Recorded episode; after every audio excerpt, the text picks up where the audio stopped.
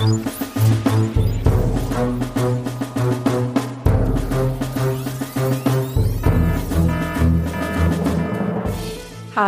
und herzlich willkommen zu einer neuen Folge von Das Universum, dem Podcast, in dem Ruth und Florian über das Universum plaudern. Und auch heute, wie immer, mit Florian. Und mit Ruth. Schönen guten Tag. Und wir sind quasi fast live. Wir nehmen auf und ein paar Tage später, heute ist bei uns, äh, was haben wir heute? Donnerstag? Nein, Mittwoch. Heute ist Mittwoch. Und, ich äh, weiß auch nicht. Also, die Arbeitswoche ist zwar noch jung, aber ja. es ist schon wieder alles. Heute schwummig. ist Mittwoch, der 6. September und diese Folge erscheint am Dienstag, dem 12. September. Das heißt, wir haben unsere voraufgezeichneten Sommerfolgen hinter uns gelassen und sind jetzt wieder quasi live am Geschehen der Astronomie. Und ja, das sind nur ein paar Lichttage in der Vergangenheit quasi. Genau, das heißt, wir können jetzt all das aufarbeiten, was im Sommer passiert ist, beziehungsweise die neuen aktuellen Geschichten besprechen. Jetzt geht's ja bis zum nächsten Sommer wieder mit den normalen Folgen weiter, so wie es auch vor dem Sommer war, weil wir alle. Ich habe gedacht, du sagst, jetzt geht's bis zum nächsten Sommer weiter mit den Dingen, die wir in diesem Sommer verpasst haben. Ja gut, das ja, würden wir vermutlich auch schaffen, weil ja, es passiert ja ständig was, aber ja, wir sind alle frisch und erholt aus dem Sommer? Bist du frisch und erholt, Ruth? Ja, oh Gott. Ich weiß nicht, also ich weiß nicht, wie es bei euch ist, aber bei mir war das noch nie so, dass ich aus einem Urlaub frisch und erholt und motiviert für Nicht-Urlaub zurückgekommen bin. Also, ich meine, das ist schon okay, aber ich bin dann immer so ein bisschen, ah, ah, ja, eh, es ist dann, ah, hast du was Astronomisches erlebt im Urlaub, über das wir sprechen müssen? Ich habe eine Sternschnuppe gesehen. Na gut, das zählt nicht. und habe mir nichts gewünscht. Aus Protest. nein, ich habe sogar mehr als eine gesehen, ein paar. Aber nein, ich habe äh, mich versucht, vom Universum fernzuhalten. so, ja, wirklich. Ähm, hm, ich glaube, im Moment mal, das, das stellst du immer so Fragen, wo man dann immer irgendwie so nachdenken muss. Na, Entschuldigung. Nicht, hast du was Astronomisches äh, erlebt, Florian? Ich glaube fast nicht. Ich überlege auch, aber eigentlich kann ich mich nicht erinnern. Ich habe. Aber warst du nicht irgendwo in Be Be Be Beuerbach und so weiter? Da Stimmt. Wir die Geschichte schon. Ich habe erzählt, dass ich dorthin fahre. Ja, genau. So in den Geburtsort von Georg von Beuerbach, dem Astronomen aus der frühen Neuzeit. Äh, dort war ich auch, aber äh, da reden wir ein andermal drüber. Da habe ich in der Zwischenzeit äh, Leute organisiert interessiert, die sich deutlich besser mit der Astronomie der frühen Neuzeit auskennen als du oder ich. Und äh, mit denen werden wir irgendwann in naher Zukunft mal ausführlich sprechen. Und dann cool, das heißt, du hast dir Leute organisiert, die, die quasi für uns statt uns Themen vorbereiten und uns die Arbeit ersparen. Ja, einfach Leute, die sich auskennen, die sich das extra vorbereiten müssen. Ja, das ist auch gut. Das ist ja der Sinn ja. von Leuten, die sich auskennen. Ja, ja, ja. ja. Also das wir kennen uns auch aus, müssen aber trotzdem immer wieder vorbereiten. Wie zum Beispiel die Dinge, die passiert sind, ja. seit wir Urlaub gemacht haben. Ich habe mir ein paar Sachen aufgeschrieben aufgeschrieben, ja, die bitte. passiert sind. Ja, mach das. Also ist natürlich, ah, obwohl, Moment, Moment, also zuallererst, natürlich, ja, wir müssen reden über all die Dinge, die wir verpasst haben in den letzten, was waren ja beinahe drei Monate, oder? Weil ja. wir haben irgendwie Mitte Juni das letzte Mal ja. aufgenommen. Ja. Krass, ja. Naja, äh, aber bevor wir da gleich äh, hinein in einem Deep Dive äh, in die Astronomie uns bewegen, muss ich noch etwas sagen, was, was, was ihr nicht verpassen sollt. Und zwar gleich am Anfang, damit es alle mitkriegen, ja. nicht die, die irgendwie einschlafen oder, keine Ahnung, abschalten. Es gibt etwas, was ihr nicht verpassen solltet. Ihr, ihr im Sinne von ihr, die ihr mir hier zuhört, uns zuhört. Ich bin nämlich morgen, morgen, morgen, der 13. September, Mittwoch, der 13. September, bin ich im ältesten Planetarium der Welt, Hüstel, Hüstel, zu Gast. Ich bin in Jena im Planetarium und mache dort eine Lesung und es wird, glaube ich, ganz cool. Und es gibt noch freie Plätze, wurde ich informiert. Insofern, ja, Leute, geht dorthin. euch. Ja. Ich kann das nur empfehlen. Ich habe ja 15 Jahre in Jena gelebt. Ich habe das Planetarium als Besucher besucht. Ich habe im Planetarium äh, in der gleichen Veranstaltungsreihe, in der du jetzt bist, äh, auch schon einen Vortrag gehalten. Und äh, es ist wirklich sehr schön dort und Jena ist sehr schön. Also äh, ich wäre gern dort, aber ich kann leider nicht. Ich muss äh, da irgendwo anderweitig arbeiten. Aber ja, ich bin mhm. sehr neidisch, dass du nach Jena darfst und ich nicht. Und es ist schon echt irgendwie lang in der Planung. Es ist auch irgendwie, es hat sich schon zweimal verschoben. Einmal einmal äh, Covid-bedingt mhm. in der Tat und ein anderes Mal wegen einer anderen Terminkollision und so weiter. Und jetzt findet es endlich statt und ich freue mich schon wirklich sehr, sehr, sehr. Ich war da ja noch nie. Du warst schon mal in Jena. Was ja, zweimal in Jena? Planetarium. So. Ja, ich war bei dir in Jena, aber ich war noch nicht im Planetarium. Waren wir nicht im Planetarium? Nein, wir waren nicht im Planetarium. Ja, sowas. Mhm. Aber hast du, was fällt mir gerade ein, hast du nicht gesagt, du warst kürzlich in Heidelberg? Ja, ich bin gestern Nacht aus Heidelberg zurückgekommen. Ich war gerade zwei Tage in Heidelberg. Schnelle, schnelle Kurzvisite. Okay, aber da hast du auch irgendwie äh, irgendwo was, was Astronomisches gemacht, weil jetzt langsam ist es ein bisschen verdächtig. Wenn du jetzt sagst, du fährst doch noch nach Krems oder so, dann habe ich, muss ich annehmen, dass du irgendwie eine, eine Enthüllungsbiografie oder so schreibst, weil ich habe in, ich habe in Jena gelebt und gearbeitet, ich habe in Heidelberg gelebt und gearbeitet. Also, ja, ja, ich fühle mich verfolgt. Ich, ich suche eh nach Themen fürs neue Buch, Florian. Ja, aber ich weiß nicht. Ich mein, Gibt's da was zu enthüllen? Es wird mir schmeicheln, wenn du ein Buch über mich schreibst schreibst, aber ich glaube, das wird sie nicht verkaufen. Ah, ich weiß nicht. Ja, naja, vielleicht noch nicht. Warten wir noch ein paar Jahre, ja, oder? Schreibt gerne, also habe ich nichts dagegen, aber ich glaube, rein wirtschaftlich ist das ein schlechter Deal. An, an all die Städten deines Wirkens. Ja. ja. Nein, nein, ich war, ich, ich war in Heidelberg beim RNF Rhein-Neckar Fernsehen? Funk, Funk, oder Fernsehen, genau, eins von den beiden.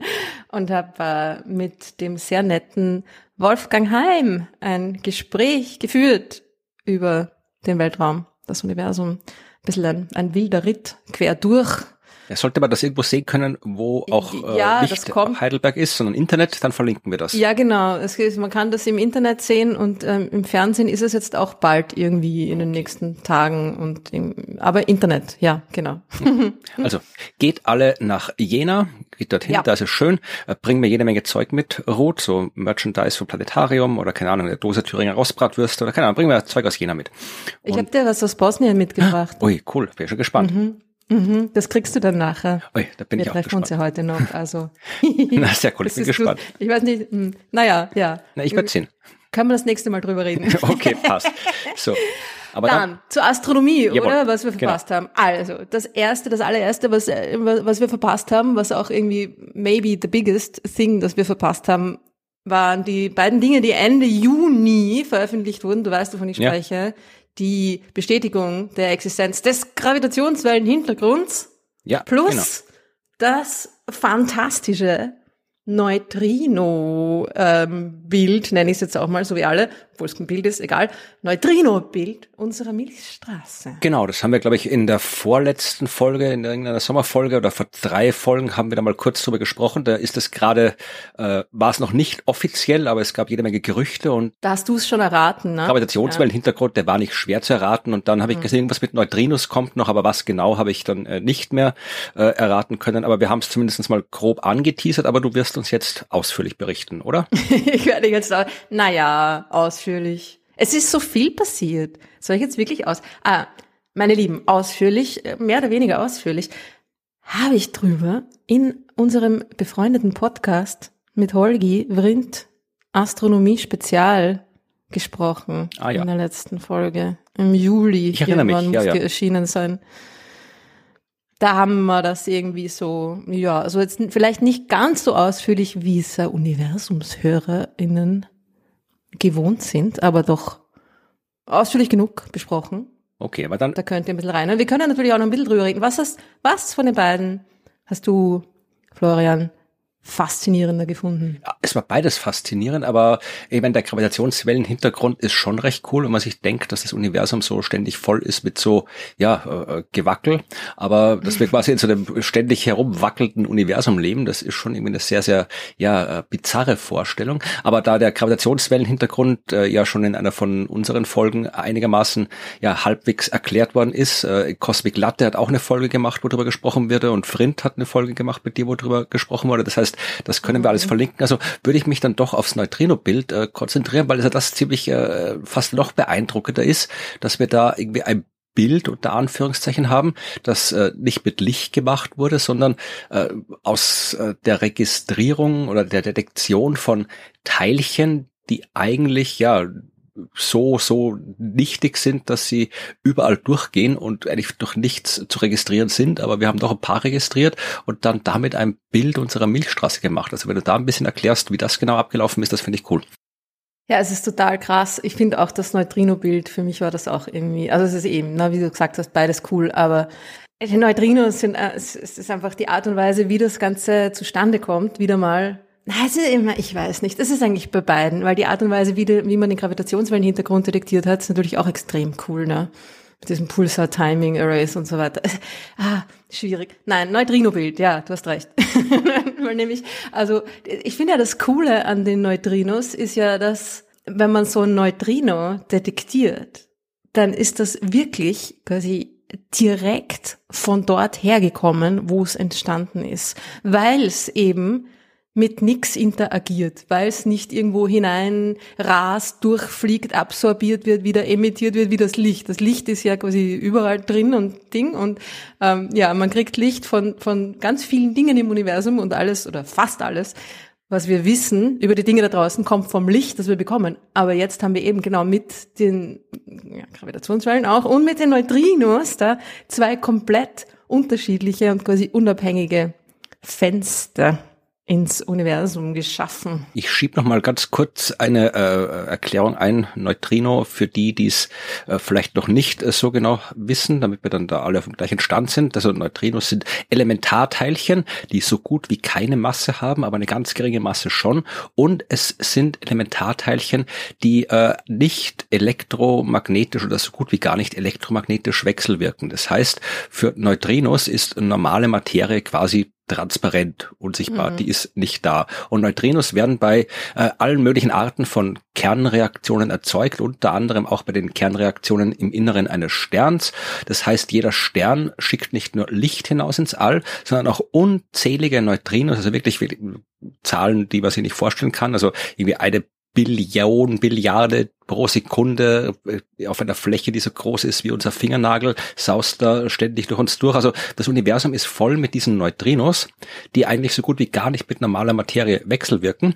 Und wenn man die detektieren kann, dann kriegt man eben wirklich ähm, ja äh, ein, ein Signal, das unmittelbar in gerader Linie von dem Ort kommt, wo dieses Teilchen erzeugt worden ist, weil ja es zwischendurch mit nix reagiert hat und einfach schnurstracks geradeaus von seinem Entstehungsort dann bis zu unserem Detektor geflogen ist, wo dann von diesen Billionen, Billiarden, Trilliarden Dingern irgendwie fünf detektiert werden oder so. Ja, ja, das ist total krass. Es ist irgendwie, äh, bei, bei Supernova zum Beispiel, Supernova-Explosionen, werden auch äh, jede Menge Neutrinos frei. Und ich meine, jede Menge, jede Menge, ja. Es ist irgendwie so, ich, die genaue Zahl habe ich jetzt auch nicht mehr im Kopf. Irgendeine Zehnerpotenz mit 50. Ich glaube, es sind 10 hoch 52 10 hoch 52 oder sie waren es sogar 57, keine ja, Ahnung. Wurscht, ja, so vollkommen scheißegal. Also irgendwie eine 1 mit mehr als 50 Nullen, das ist die Anzahl an Neutrinos, die bei so einer Supernova-Explosion produziert werden, hauptsächlich eben tatsächlich quasi in der Explosion, ja, also nicht im, im Stern davor, sondern in der in dieser ähm, Gaswolke, die da irgendwie nach draußen rast. Und, und von diesen 1 mit mehr als 50 Nullen Neutrinos wenn so etwas passiert, so eine Supernova, dann detektiert man auf der Erde irgendwie vier. Ja, okay, ja. die, die, die es bis zu uns geschafft haben. Und die, also äh, noch dazu, dass die da überhaupt, also sie kommen durch, ja, sie kommen ja ganz leicht durch, das ist nicht das Ding, aber dass man sie separieren kann von all den anderen Quellen, weil es werden ja überall Neutrinos erzeugt, in einer in Banane, in, ja, überall, ja, in, in der Sonne, ja, in der Atmosphäre die allermeisten Neutrinos, die wir detektieren, und zwar irgendwie auch mit einem absurden Faktor von eins zu, weiß nicht wie viel Millionen, ja, millionenfach mehr Neutrinos werden in unserer Atmosphäre erzeugt als im äh, Outer Space, ja. Die terrestrischen Neutrinos heißen die. Genau, ja. in der oberen Atmosphäre werden die, werden die erzeugt. Das heißt, du musst erstmal diese, du musst diese Neutrinos, die aus der irgendwo aus der Milchstraße Lichtjahre, tausende Lichtjahre entfernt quasi da produziert worden sind, in irgendeiner fernen Supernova-Explosion zum Beispiel, zurückverfolgen und, und, und aus diesem, aus diesem Meer an äh, terrestrischen und oder auch Sonnenneutrinos, weil da kommen natürlich auch, ne, das ist zweit, zweitmeiste Quelle Ding, her, äh, da separieren. Ne? Du musst es irgendwie schaffen, die da rauszufiltern und zu bestimmen, welches Neutrino kommt woher und wie wahrscheinlich ist es, dass es daher ist oder dorther. Das ist wieder alles eine Frage genau. wahrscheinlich. Und die Dinger, die Geräte, mit denen man diese Neutrinos äh, registriert, die heißen zwar auf Neutrino-Teleskop, haben aber nichts mit normalen Teleskopen zu tun. Das sind quasi so ja gigantische, meistens äh, Wasser Ansammlungen oder Ansammlungen aus Eis, was ja auch Wasser ist, wo irgendwelche äh, Lichtdetektoren drin sind, also diese Geräte, die sehr gut darin sind, Licht zu detektieren. Und diese Neutrinos, die kommen halt dann und dann die Details lasse ich jetzt aus, aber wenn die dann auf Wasser treffen und man nimmt deswegen Wasser, weil Wasser transparent ist und man da Lichtblitze gut drin sehen kann, weil nämlich wenn diese Neutrinos dann doch mal, wenn irgendwie eins von diesen unzähligen Trillionen doch noch mal mit irgendwie einer normalen Materie äh, wechselwirkt, dann gibt es einen ganzen Haufen Reaktionen und so weiter. Und am Ende von diesen ganzen Reaktionen steht ein Lichtblitz und den kann man beobachten und da weiß man, aha, da war was. Und dann, wenn ich ausreichend viele von diesen Detektoren habe, kann ich grob feststellen, aus welcher Richtung das Teilchen gekommen sein muss, das diesen mhm. Lichtblitz verursacht hat. Und ich kann dann auch aus der Länge und der Intensität und so weiter auch noch die Energie berechnen, die dieses Teilchen gehabt hat. Und eben, wenn ich weiß, wo es hergekommen ist, aus welcher Richtung, und wenn ich weiß, welche Energie das Neutrino gehabt hat, dann kann ich grob abschätzen, äh, von welcher Quelle es gekommen ist, weil die Energie von terrestrischen Neutrinos ist eine andere als von solaren Neutrinos oder von äh, extrasolaren Neutrinos oder von extragalaktischen Neutrinos, die haben alle unterschiedlich starke Energien. Mhm. So kann man die grob auseinandersortieren. Und das Krasse ist ja auch, also ich finde, der Name Neutrino-Teleskop stimmt, stimmt schon ein bisschen, weil sie beobachten ja eigentlich. Ja. Ne? Also man beobachtet natürlich nicht die Neutrinos oder man, man detektiert, man, man, man findet ja auch nicht die Neutrinos selber, sondern das, was die Neutrinos in dem Eis machen. Also eins von ja, Quadrillionen. Ähm, und das ist dieser, dieser quasi Überschallknall des Lichts, ne, den man da sieht, dieser Lichtblitz, das ist diese Cherenkov-Strahlung. Das ist ja auch extrem cool. Wenn sich dann irgendeins von diesen, von diesen ähm, Produkten, dieses Teilchen Schauers, ich weiß nicht mehr, was es waren, ich glaube Myonen sind's oder ähm, korrigier mich, äh, whatever, korrigiert mich bitte, äh, die, die sich dann äh, als Folge schneller bewegen als die Lichtgeschwindigkeit in dem in dem Eis, in dem Wasser, verursachen diesen Überlicht Geschwindigkeitsüberlichtblitz, wie man es nennen mag. Ja. Wenn Licht sich nicht durch Vakuum bewegt, dann bewegt es sich ja langsamer als mit der klassischen Vakuumlichtgeschwindigkeit. Das ist ja 209, 792,458 Kilometer pro Sekunde. Das ist nur im Vakuum und da kann nichts schneller sein, aber in Materie ist Licht langsamer und da können sich Teilchen dann durchaus schneller als das äh, Licht in diesem Medium bewegen und wenn Teilchen das tun, dann gibt es eben das Äquivalent von einem Überschallknall, also quasi einen optischen Überschallknall, das mhm. ist eben diese Cherenkov-Strahlung, dieser Lichtblitz. Das schönste Licht der Welt, hast du das schon mal live gesehen? Nein. Das ist, das ist so schön. Das ist so ein, das ist so ein Licht, das ist so ein bläuliches Licht, so ein, irgendwie so ein, Ah, ich weiß auch nicht warum. Das zieht einen so an. Man möchte dahin.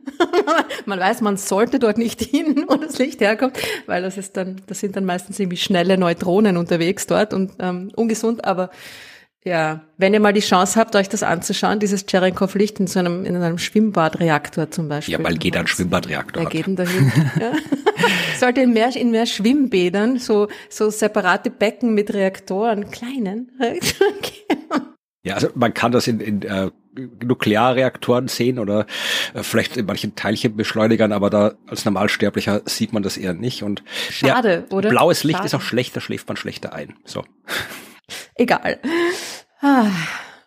Das waren die beiden, die beiden Hauptmeldungen eigentlich. Nee, wir haben noch naja. nicht über das Bild gesprochen. Wir haben jetzt nur mal über Neutrinos Was? gesprochen. Was Ach sieht so, man denn auf dem Bild? Naja, das Bild, um, sorry. Also das Bild selber ist jetzt mh, mm, underwhelming ist wieder mal das Wort natürlich, weil, also was sieht man auf dem Bild? Sie haben das, wie das Bild veröffentlicht wurde, wurde es quasi unterlegt auf dem Hintergrund eines normalen Bildes der Milchstraße. Ja? Also halt dieses, dieses wolkige, milchige Band mit dem Neutrino-Bild quasi drüber. Wie man das Bild veröffentlicht hat, war, war das ja quasi unterlegt mit einem sichtbaren Lichtbild der Milchstraße. Also man hat da quasi ein normales Bild der Milchstraße, das wolkige, milchige Band ja, am Himmel, hat man da quasi als Hintergrund gewählt, weil sonst wäre dieses Neutrino-Bild quasi nur so ein, ein blobbiges, splodgiges äh, Ding gewesen, weil, naja, es sind halt doch Neutrinos.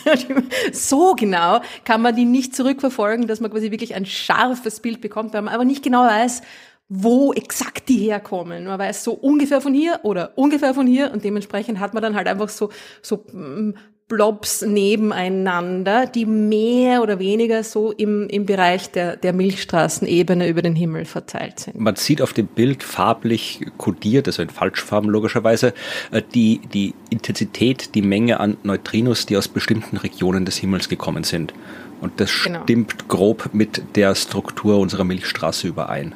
Ja, sie haben den Algorithmus, mit dem die, die Wahrscheinlichkeiten der ähm, Herkunft dieser Neutrinos äh, berechnet wurden, ja schon auch äh, getuned mit den optischen und Gammastrahlungsdaten. Also es wurde quasi schon, weil das macht auch Sinn, weil die Neutrinos kommen daher, wo auch die zum Beispiel die Gammastrahlung herkommt und ähm, wo da auch das Licht herkommt. Also die werden in, in, in ähnlichen Prozess natürlich erzeugt. Drum macht es auch Sinn, da die Wahrscheinlichkeit quasi zu optimieren mit den sichtbaren Licht und sonstigen Lichtdaten. Äh, ja, also es macht schon Sinn, das dann auch da drunter zu legen, weil man hat das quasi mit Hilfe der, des sichtbaren Lichtes auch so zu einem Bild erst gemacht. Ja. Also aber die wissenschaftliche Neuigkeit ist die Existenz des Bildes, dass man in der Lage war, so viele Neutrinos zu registrieren, die eben nicht von der Sonne, nicht von der Erde, sondern wirklich eben aus der Milchstraße kommen, dass es für ein Bild gereicht hat, aber wissenschaftliche Erkenntnisse, neue hat man aus dem Bild noch nicht geholt. Nein, First Step, ne, das ist irgendwann der Anfang. Und das ist immer ähnlich wie beim Gravitationswellenhintergrund. Ja, die sind beide, die, es hat doch auch schon irgendwie Sinn gemacht, die gleichzeitig zu veröffentlichen. Also es war zwar nicht jetzt unbedingt Absicht, aber ja, das, weil es beides ja ähnliche, ähm, wie soll ich sagen, ja, so, so First Steps irgendwie auch sind, ja. Und bei beiden kann man aus dem, was man jetzt hat, erst so richtig anfangen, da sich ordentlich reinzufuchsen und, und zu versuchen, wirklich die, die, die Herkunft von individuellen Neutrinos äh, irgendwie zum Beispiel da, da, da rauszuholen aus diesen Daten. Ja. Ich meine, ist eh cool, aber ich, ich würde gerne auch mal einen Last Step sehen. Irgendwas, man sagt, okay, jetzt mhm. haben wir das mhm. rausgefunden, jetzt sind wir mit dem fertig, jetzt brauchen wir uns um das nicht mehr kümmern. Das fände ich mal und, interessant. Und, und dann grabst dich ein oder was machst du dann? Was war der Last Step? Naja. Es gibt nie einen Last. Es gibt immer noch mehr, mehr, mehr zu wissen, zu. Eh, allgemein ist es natürlich richtig, aber so auf ein, so ein Gebiet, wenn man sagt, okay, keine Ahnung, wir haben jetzt vollumfänglich verstanden, weiß ich nicht, wie dieses eine Ding, keine Ahnung, wie, wie Planeten entstehen, frage ich nicht oder sowas. Das, das wissen wir jetzt. Fertig, da sind wir jetzt durch, das können wir jetzt aufschreiben, das haben wir und jetzt schauen wir uns was anderes an. Also ich fände es interessant, wenn es irgendwo mal irgendwas gäbe in der Wissenschaft, wo man sagt, okay, das haben wir jetzt durch. Ja was es dann wäre. Ja. ja. Aber es ist auch, manchmal denke ich mir dann auch, wenn ich dann irgendwelche, äh, noch irgendwelche Newsletter-E-Mails kriege mit irgendwelchen Konferenzankündigungen, irgendwie so Influence of Environment on Galaxy Evolution. Ich denke mir, das war das Thema meiner Doktorarbeit. Das heißt, Entschuldigung.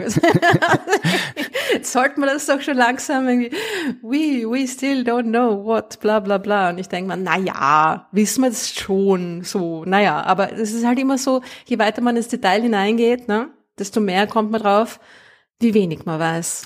Ja, ja vielleicht, so. liebe Hörerinnen und Hörer, ihr seid ja oft wissenschaftlich aktiv. Äh, vielleicht seid ihr gerade in einem äh, Forschungsgebiet tätig, wo man kurz davor ist, dass es zu Ende ist, dann schreibt uns, damit wir euch Oder anfeuern können. Selbst, vielleicht habt ihr selbst ein Thema schon quasi beendet. Vielleicht habt ihr selber bei eurem eigenen Forschungsthema gesagt, und jetzt habe ich es rausgefunden. Jetzt, jetzt wissen wir es und jetzt ist aus damit. Jetzt braucht man nicht neue Daten. More observations are not needed. Letzter Satz des Papers. Ne? Ja, ja wäre cool, aber ich glaube, wird es nicht geben. Aber wäre interessant, wenn es sowas geben würde und wie du ja. gesagt hast, was es dann wäre. Ja, und apropos mehr Daten, mehr Beobachtungen, was noch passiert ist und was in Zukunft extrem, extrem, extrem spannend wird. Äh, Euklid ist Richtig. gestartet, haben ja. wir auch verpasst. Ja. Aber Evi hat da in Cosmic Latte, glaube ich, auch irgendwie ein bisschen genauer noch drüber geredet, gell? Ja. Euklid und ja. dunkle Materie, dunkle Energie haben sie die ja, äh, zwei Folgen gemacht. Verlinken wir aber auch. Aber das, aber das, aber ich meine, also das ist wirklich, das ist einfach nur die, die Zahlen, ich meine, diese, äh, Euklid beobachtet äh, 35 Millionen Galaxien spektroskopisch, ja, mit genauen Positionen und ihrer Geschwindigkeit, ihrer Entfernung, genau, ja. Du, du weißt genau, wo die sind im, im Weltraum, so 3D, ja. Hat noch nicht 35 Millionen beobachtet, Hat aber das ist das nein. Ziel, ja. Es ist erst, ist erst losgeflogen. Glaub, Juli oder sowas ist Euklid, die, die, von der ESA ist Euklid, oder? Ist ja, genau. Raumsonde, Anfang, so ein Anfang Welt Juli ist es losgeflogen, ja. Weltraumteleskop von der ESA und das ist Anfang Juli gestartet und beobachtet Galaxien, um dann was damit zu machen? Um durch die Verteilung der Galaxien ihre genaue ähm, Position, ihre Bewegung und auch ihre Form Rückschlüsse darauf zu ziehen, was da sonst noch alles da ist im Universum, nämlich nicht sichtbares Zeug, dunkle Materie und dunkle Energie. Wenn ich genau weiß, wo die Galaxien sind, wie sie sich bewegen, wie sie durch den Raum quasi äh, verformt werden und durch die Präsenz der dunklen Materie verformt werden, wenn ich das weiß, kann ich äh, quasi äh, Rückschlüsse darauf ziehen, wo diese dunkle Materie ist, wie genau sie verteilt ist, wo die dunkle Energie ist, wie sie verteilt ist, wie sie wirkt was passiert. Es ist einfach ein, ein riesiges, äh, ein riesiges 3D-Puzzle des Universums, eine riesige 3D-Karte des Universums über die letzten 10 Milliarden Jahre quasi Lebenszeit und Raum des Universums, ja, also. Ja, damit wir endlich mal diese Geschichte mit der dunklen Materie, ja. das wäre zum Beispiel sowas. Damit man das endlich mal abschließen Dass man sagen kann, so, jetzt wissen wir, was dunkle Materie ist, jetzt sind wir fertig damit. Das wäre ja. zum Beispiel. Naja, wenn man mal weiß, was dunkle Materie ist, dann ist das, glaube ich, schon auch bis zu einem gewissen Grad abgeschlossen, wenn man einfach sagt, ja, das, ja, daraus ja. besteht sie, oder? Ja.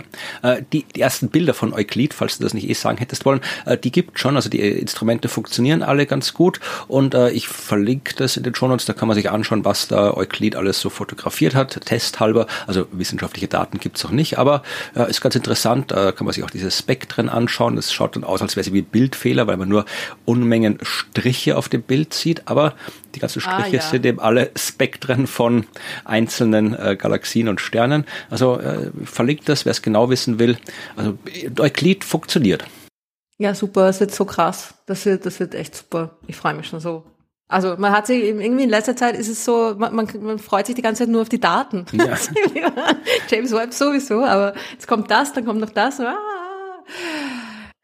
Was Wir werden noch? berichten, mhm. wenn es dann kommt. Genau, was war noch? Was war noch? Ähm, was war noch? Ah, äh, es ist es ist ein Auto am Mond gelandet. Richtig, das war unsere erste Sommerfolge. Da habe ich über die indische Raumfahrt gesprochen und wir haben angekündigt, dass äh, Indien vorhat, äh, auf dem Mond zu landen.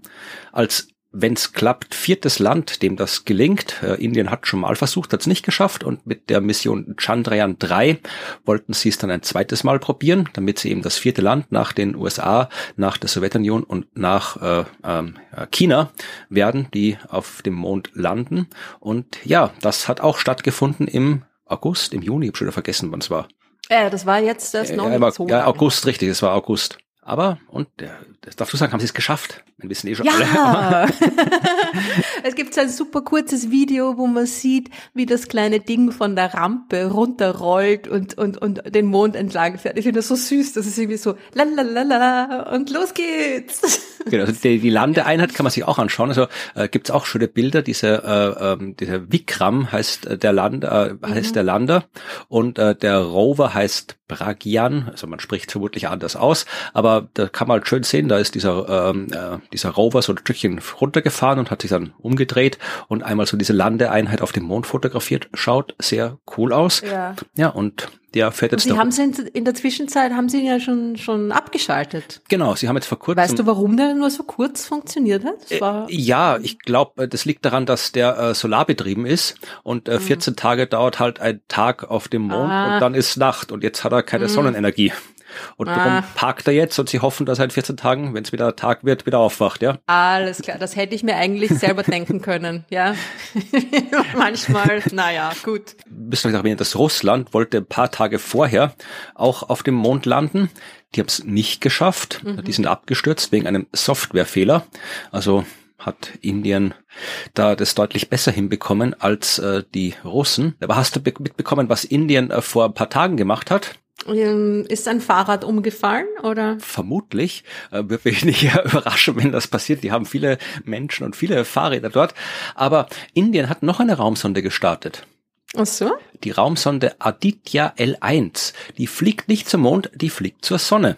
Ah, nein, habe ich nicht mitgekriegt. Doch, doch, cool. nein, die sind, die sind, ja, die haben anscheinend viel vor. Die Inder äh, ist eine Mission, die, äh, wie der Name sagt, zum Lagrange-Punkt L1 fliegt. Aha, gegenüber. Gegenüber, ja. genau. Also wir haben, genau, wir haben Sonne und Erde und L1 liegt zwischen Sonne und Erde und L2 liegt auf der anderen Seite. Genau. Und diese Raumsonde von Indien, die wird sich zu Punkt L1 begeben. Das ist natürlich super, wenn man die Sonne beobachten will, dann ist das der Punkt, where you want to be. Ja. Genau. Und auch mhm. da hat der Start äh, hat erfolgreich äh, funktioniert. Die ist jetzt unterwegs. Ich weiß nicht genau, wann sie ankommen wird. Sie machen jetzt gerade, während wir hier aufnehmen, diverseste äh, Manöver. Und dann, ja, wollen die halt sich vor allem die äh, die äußeren Schichten der Sonne anschauen und äh, die Wechselwirkung zwischen Sonne und Erde, also nicht jetzt irgendwie hier Wetter, also schon auch Wetter, aber halt vor allem irgendwie hier die ganzen äh, magnetischen, elektrischen Phänomene, also die, die Teilchenstrahlung der Sonne, den Sonnenwind, äh, wie der Satelliten beeinflusst und so weiter. Also das möchte man sich da alles anschauen, damit eben, ja, wir besser äh, die ganzen Instrumente, die so äh, um die Erde herumfliegen und die wir jeden Tag brauchen, Wettersatelliten, Kommunikationssatelliten, dass die halt dann äh, besser geschützt werden können, wenn die Sonne wieder aktiv wird mal und Zeug rausschleudert und so weiter. Also das will man alles genau erforschen und schauen mal, wann sie ankommen. Also ich bin überrascht, was Indien da gerade alles äh, der Reihe nach hier so ins, ins äh, auf die Beine stellt. Ja, coole Sache, ne? Jetzt muss man sich nur noch zusammentun. Diese doofen nationalstaatlichen äh, Ambitionen da ja. irgendwie unterbinden und also, Entschuldigung, Indien, aber ähm, naja, halt, hm, Kooperation, ne? Man macht man eh, ja, macht man eh, aber da ist noch viel Luft nach oben, ja. Am Ende sind es eh immer Kooperationen, aber. Ja, ja, ja. Na eh. Ja. ja, aber es ist zumindest vielversprechend, dass eben auch ja jetzt mit Indien ein weiteres Land ausreichend viel Technik hat, weil das ist ja das das hat ja Konsequenzen. Also ein Land, das äh, der funktionierende Weltraumtechnik hat, das nützt ja dann auch dem Land selbst. Da hast du dann haufenweise hochqualifizierte Menschen, die dann eben entsprechende Jobs haben. Du hast äh, entsprechende Industrie. Also das ist ja generell gut für ein Land, wenn da eben auch solche ja Hochtechnik-Dinge erfolgreich funktionieren. Also ja, absolut, ja. Und man nutzt halt auch irgendwie die, die Ressourcen, ja. die in der Bevölkerung natürlich vorhanden sind. Human Resources, um Gottes ja. Willen. Ja gut, wir werden nicht auf dem Laufenden halten, was hm. die indische Raumfahrt so treibt. Auf jeden Fall, ja. Und ein, ein Ding, das wir verpasst haben, hätte ich noch. Ja, bitte. Jetzt genug mit dem, mit dem kleinen Scheiß, wer ist wo gelandet, sondern mal ein richtig orges Thema. Ja, bitte, da bin ich gespannt, was richtig arg ist für das dich. Das hast du sicher auch mitgekriegt. Das war, glaube ich, auch in, der, in unserer Telegram-Gruppe erst kürzlich wieder ein bisschen im Gespräch. Es gab da, äh, ich glaube eben Anfang Juli oder so in die Richtung, wie auch immer, ähm, im Sommer, eine Studie, eine neue Studie, die veröffentlicht wurde und die da besagt, das Universum könnte in Wirklichkeit nicht 13,8, sondern 26, irgendwas Milliarden Jahre alt sein. Könnte das Universum in Wirklichkeit fast doppelt so alt sein? Also das Universum das Universum ist drei Jahre alt. Wir haben, glaube ich, im, Frühjahr 2020 angefangen. aber ja, ich, ja, das stimmt, das ist vage an mir vorbeigegangen, diese Geschichte, aber ich habe sie als, ich habe gedacht, das ist sicherlich ein Quatsch äh, und habe mich dann nicht weiter damit beschäftigt. Ich habe gedacht, wenn was Interessantes dran ist, dann wirst das du sicher erzählen. und genau so ist es. naja, es ist wieder mal so eins von diesen Dingen, wo man sagt, äh, big claims need big evidence, ja. Also das mh, mm, zu behaupten ist schon ein ganz schönes Stück und dann einfach so daherzukommen und sagen, ja, könnte so sein. Das reicht natürlich nicht. Und das ist halt eher die Frage, mh, mm, ob das, was in diesem Paper da jetzt präsentiert wurde, ähm, reicht um diesen Claim zu untermauern. Ja. Es war schon eine wissenschaftliche Arbeit. Das hat nicht es einfach irgendwer eine, irgendwo gesagt. Nein, nein, es war eine sehr, es war eine super Arbeit. Es ist auch das Paper eigentlich ganz gut zu lesen. Man muss halt nur ein bisschen die Formeln überspringen, was ich auch gemacht habe natürlich. okay, worum geht's? Es geht darum, dass das Universum äh, expandiert und so weiter. Ja, also es ist quasi jetzt so an, am, am, am kosmologischen Modell, das wir haben, ist jetzt nicht unbedingt da, da was falsch, sondern es geht um eine, einen Zusatz, eine Erweiterung unseres kosmologischen Modells, nämlich die des, der, der, der Lichtermüdung. Aber die ist doch Quatsch. aber die ist doch Quatsch. das ist, äh, ist lustig, ne? Es ist wieder, es ist auch immer wieder so, alte Ideen kommen wieder herauf, ne? So wie damals die, die kosmologische Konstante, die sich Einstein ausgedacht hat, äh, die größte Eselei, oder wie war das, ne? Und dann diese, diese Lichtermüdungsidee, die kommt, ich glaube, Zwicky hat die sich ausgedacht, der lustige, ja in den mhm. 1920er Jahren, weil es ihm nicht gepasst hat, dass der Hubble gesagt hat, dass das Universum expandiert. Das hat er mit der Hubble genau. hat, er die Rotverschiebung gemessen. Also Hubble hat in den 1920er Jahren Galaxien beobachtet und gemessen, dass eben ja das Licht dieser Galaxien in Richtung rotes Ende des Farbspektrums verschoben ist und hat es dadurch erklärt, dass diese Galaxien sich schnell von uns entfernen und genauso wie sich der Ton einer Sirene äh, ändert, wenn ein Feuerwehrauto oder sowas an uns vorbeifährt. Das gleiche Phänomen gibt es eben auch bei Lichtquellen, oder dass eben da wie bei der Schallquelle eben nicht die Tonhöhe sich ändert, sondern bei der Lichtwelle ändert sich die Farbe und wenn was sich von uns entfernt, wird's rot, die Farbe, wenn was auf uns zukommt, wird's blau. Das war eben Edwin Hubbles äh, Erklärung, das war ist heute immer noch der Stand der Wissenschaft, also da gibt es eigentlich kaum was, was dagegen spricht, aber äh, Fritz Zwick hat gemeint, nee, äh, das Licht bewegt sich durchs Weltall und verliert einfach dabei an Energie. Das wird müde, das Licht, und ja. äh, verliert Energie im Laufe der Zeit und je weniger Energie es hat, desto röter wird es erscheinen, weil halt ja, einfach gesagt, rot weniger Energie ist, als im blauen Licht drin ist. Genau. Also die Rotverschiebung ist die, dass das Licht quasi Energie verliert, unter Anführungszeichen, durch die Expansion, also durch die Bewegung des, des Raums, durch den es sich bewegt. Ja? Weil der Raum quasi die Lichtwelle auseinanderzieht, während sie sich bewegt. Auf uns zu darum sehen wir dann eine längere Lichtwelle und lange Lichtwellen sind rötlicher als kurze Lichtwellen. Also rotes Licht hat eine längere Wellenlänge als blaues Licht. Ja, aber an sich, ich meine, die Idee an sich ist jetzt, jetzt auch nicht so komplett also das war damals als nicht so komplett blöd, ne? Zu sagen, das könnte ja. sein, dass das Licht einfach auf seinem Weg durch den Raum, durch andere Prozesse, die wir halt noch nicht kennen, Energie verliert und deswegen röter und röter und röter wird. Ja klar, Zwicky war, Zwicky wollte die, die, die Expansion nicht. Er wollte ein statisches Universum, aber meines ja, genau. Wissens nach gibt's halt auch tatsächlich Beobachtungsdaten, die zeigen, dass das Licht nicht ermüdet. Also da, da hat man eben so Supernova-Explosionen und so weiter beobachtet. Wir wissen ja, dass bei Supernova-Explosionen äh, bestimmte Arten dieser Explosionen immer auf die gleiche Art und Weise ablaufen im Prinzip. Also wir wissen, dass diese Sterne immer mit einer gewissen Grundhelligkeit explodieren und dass diese Helligkeit dann immer auf die gleiche Art und Weise äh, äh, schwächer wird. Ja, und äh, das wissen wir. Wenn wir diesen Helligkeitsabfall beobachten, dann können wir das äh, entsprechend kalibrieren. Also wir wissen zum Beispiel, äh, sagen wir, die Supernova wird in 14 Tagen wird die um x äh, weniger hell wenn jetzt eine Supernova in einer weit entfernten Galaxie ist und einer Galaxie, die sich von uns entfernt, ja, dann wird das Licht eben durch die Bewegung der Galaxie, durch die Rotverschiebung gestreckt. Und äh, diese 14 Tage in diesem Beispiel, die werden dann äh, gestreckt auf drei Wochen, weil das Licht halt länger braucht, vereinfacht gesagt, äh, um zu uns zu kommen. Und wenn das mhm. All jetzt sich nicht ausdehnen würde, wenn das Weltall statisch wäre und das Licht äh, müde werden würde, dann würden wir sehen, dass egal wo die Supernova stattfindet, das wird immer gleich lang dauern. Das werden immer 14 Tage, bis das Licht auf diesen ja. Grenzwert gesunken ist, egal wo die ist. Aber je weiter weg ist, desto röter wäre das Licht, das wir sehen. Aber das ist halt nicht das, was wir sehen. Was wir beobachten ist, je weiter weg die sind, die Supernova-Explosionen, desto länger scheinen die zu dauern. Also das hat man, äh, ist eigentlich eine ziemlich direkte Widerlegung dieser Zwicky, äh, Zwickischen Idee der Lichtermüdung. Äh, mhm. Ich weiß nicht, ob jetzt in dieser neuen Arbeit eine andere Idee dahinter okay, steckt. Pass auf. Ja. Pass auf. Die Expansion ist der springende Punkt. Ja? Also die Sache ist, wenn man die Herangehensweise hat, entweder das Universum expandiert und das Licht wird deswegen röter oder das Licht verliert anders Energie, ermüdet, unter Anführungszeichen, wird deswegen röter, wenn man das quasi das eine oder das andere hernimmt, dann geht das natürlich nicht. Weil es gibt sehr, sehr viele, also natürlich, ne? man ist draufgekommen, dass es nicht geht, weil es sehr viele Hinweise darauf gibt, dass das Universum expandieren muss. Ja, das mit den Supernovae, das ist ein, ist ein, ist ein Punkt, ja. Genau, also die Zeit äh, streckt sich nicht. Wenn das Universum nicht expandiert, ist es überall gleich.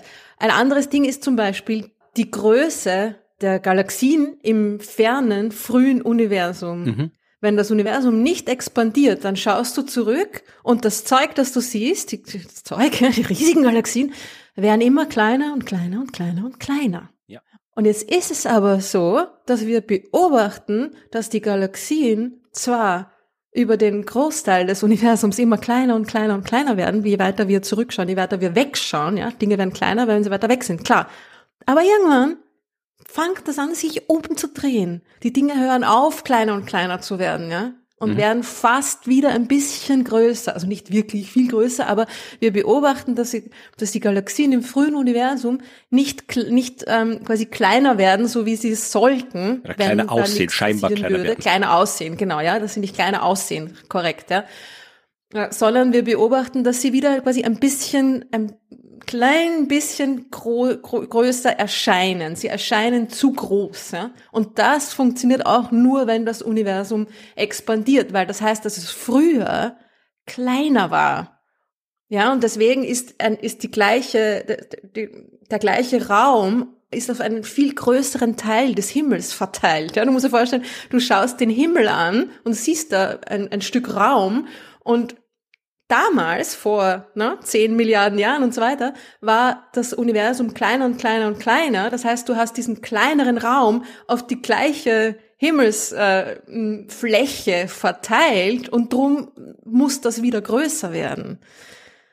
Hast du das gut erklärt? Kann ich mir das vorstellen? Ja? ja, es ist halt alles, man muss halt immer ein bisschen drüber nachdenken über all das. Ihr könnt gerne nochmal zurückspulen, aber. Man kann sich das so ein bisschen vorstellen, in, wenn man sich das, wenn man sich das Universum vorstellt als, als quasi, als ähm, uns umgebende Kugeln, Schalen, Kugeloberflächen, die immer größer werden, mhm. ja? Eine nach der anderen, größer, größer, größer, größer, größer. Dann ist da quasi immer mehr Raum abgebildet auf diesen Kugeln. Und es ist auch okay, weil der Raum wird ja immer größer und man, man sieht immer mehr von dem Raum. Und darum scheinen die Dinge, die da abgebildet sind, quasi kleiner und kleiner, kleiner zu werden. Jetzt ist es aber so, dass dann irgendwann einmal sich das umkehrt, weil das Universum damals, wo wir zurückschauen, noch nicht so groß war. Mhm sondern kleiner. Also das heißt, ich habe auf meine Kugelschale quasi eine, ein, ein kleineres gesamtes Universum drauf projiziert und darum werden die Galaxien wieder größer. Genau. Und wenn das Universum aber damals nicht kleiner war, das heißt nicht expandiert, ja, dann ist das, dann dürfte es diesen Effekt nicht geben und die Galaxien müssten kleiner und kleiner und kleiner werden, so dass wir sie dann halt irgendwann nicht mehr sehen können. Ne? Ja, so. Aber was ist denn jetzt, äh, wenn wir jetzt, ja. wir sind uns eigentlich ziemlich ah, einig, dass die Lichtermüdung, dass das nicht so gut, gut ist. Das Ding ist, ja. dass äh, die Autoren dieser Studie, Gupta, und so weiter, et al., äh, sagen, ja, genau, natürlich expandiert das Universum, gibt ganz viele verschiedene Gründe, warum das Universum expandieren muss. Aber sie haben ein Modell entwickelt, das die Expansion des Universums und die Lichtermüdung kombiniert ja, mit einem zusätzlichen Ansatz von coupled co-varying constants, also die Naturkonstanten, wie zum Beispiel die Gravitationskonstante oder die Lichtgeschwindigkeit oder Feinstrukturkonstante, was auch immer diese Naturkonstanten, dürfen in ihrem Modell des Universums ein bisschen variieren. Und zwar aneinander gekoppelt variieren. Also wenn die eine sich ein bisschen ändert, verändert sich die andere auch ein bisschen. Und jetzt stellt sich heraus, und das ist etwas, was ich ja jetzt leider nicht ähm, auf seine Korrektheit überprüfen könnte, weil dazu müsste ich irgendwie Friedmann-Gleichungen aufstellen und lösen können, wie sie in dem Paper gemacht haben. das, äh, anscheinend kommt da bei diesem Modell ähm, wenn man quasi die, die Expansion des Universums hernimmt und die leicht variierenden Naturkonstanten und ein bisschen was von der Lichtermüdung, wenn man das miteinander kombiniert, ein Modell dabei raus, das die Beobachtungsdaten des, vor allem die neuen Beobachtungsdaten des James Webb Teleskops sehr gut erklären kann. Und zwar geht es um dieses Problem, über das haben wir auch schon gesprochen, der Galaxien, die quasi schon zu früh zu groß sind, ja, also zu, zu massereich. Und es gibt quasi zu früh im Universum schon riesige, fette Galaxien. Ja? Mhm. Und wenn jetzt das Universum aber durch diese Zusatz der Lichtermüdung in, in dem Modell äh, quasi eigentlich langsamer expandiert oder weniger expandiert, dann war es quasi, da muss es schon älter sein, um zu dem Status zu kommen, in dem wir jetzt sind. Ja, das heißt, du bekommst in dem Modell ein älteres Universum, ein wesentlich älteres Universum. Okay, aber das ist prinzipiell, äh, kann ich das jetzt mal nachvollziehen, dass das so funktioniert. Die Frage, die ich mir jetzt stelle, ist ähm, erstens, das hast ja du auch in früheren Folgen sehr gut erklärt.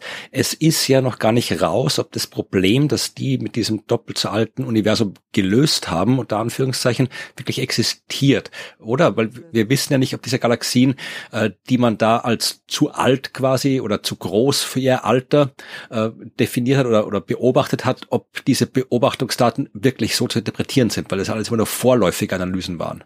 So ist es. Genau so ist es. Es löst quasi ein Problem, genau wie du gesagt hast, von dem man noch nicht mal wissen, ob es überhaupt ein Problem ist. wir haben ja auch über zum Beispiel über diese Massenfunktion gesprochen, ja, diese die Art und Weise, wie wie viele Ster wie Sterne entstehen, wie viele Sterne von welcher Masse entstehen, ja, wie viele große, wie viele kleine und dass das die Art und Weise, wie man die Masse einer Galaxie bestimmt, extrem beeinflusst, ja, dass man dann quasi die die die Masse teilweise unterschätzt, teilweise wieder überschätzt, ja, dass du sowieso in deiner, in deiner Bestimmung deiner, deiner Masse, auch, auch im lokalen Universum, auch im, also lokalen, das Universum, was uns umgibt, die, die eher weniger weit entfernten hm, Galaxien, dass man da auch schon einfach immer mindestens einen Fehler von einem Faktor zwei oder so hat, ja, in der Massenbestimmung. Das ist einfach sau schwer, die Masse von einer Galaxie zu bestimmen. Und da jetzt irgendwie, ähm, ein Problem versuchen zu lösen, wo noch nicht einmal klar ist, ob es ein Problem ist. Ich, ich finde es gut, dass, dass sie ihre Modelle natürlich testen oder ich finde es gut, dass, es, dass sie das auch rauswerfen und sagen, hey, schaut mal her, es könnte so und so sein. Wäre das nicht irgendwie eine Möglichkeit?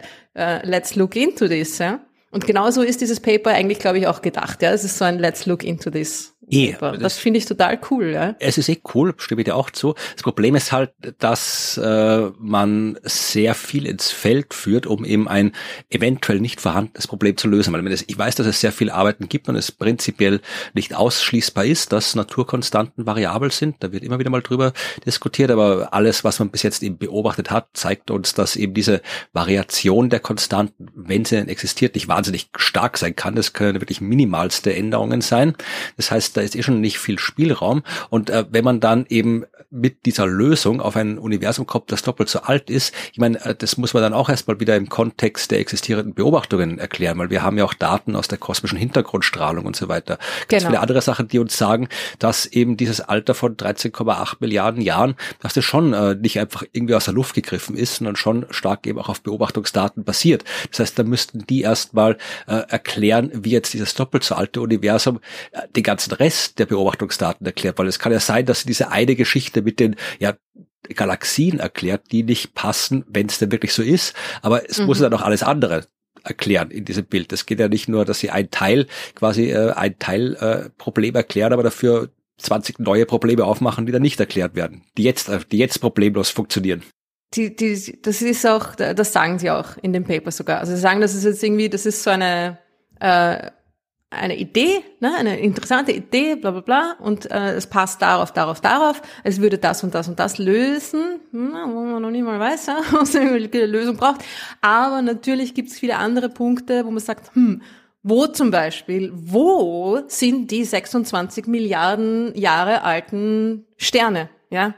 Nämlich in der Milchstraße. Warum sind Galaxien, warum ist die Milchstraße 13 Milliarden Jahre alt und nicht älter? Warum sind die ältesten Sterne so an die 14 knapp, ne?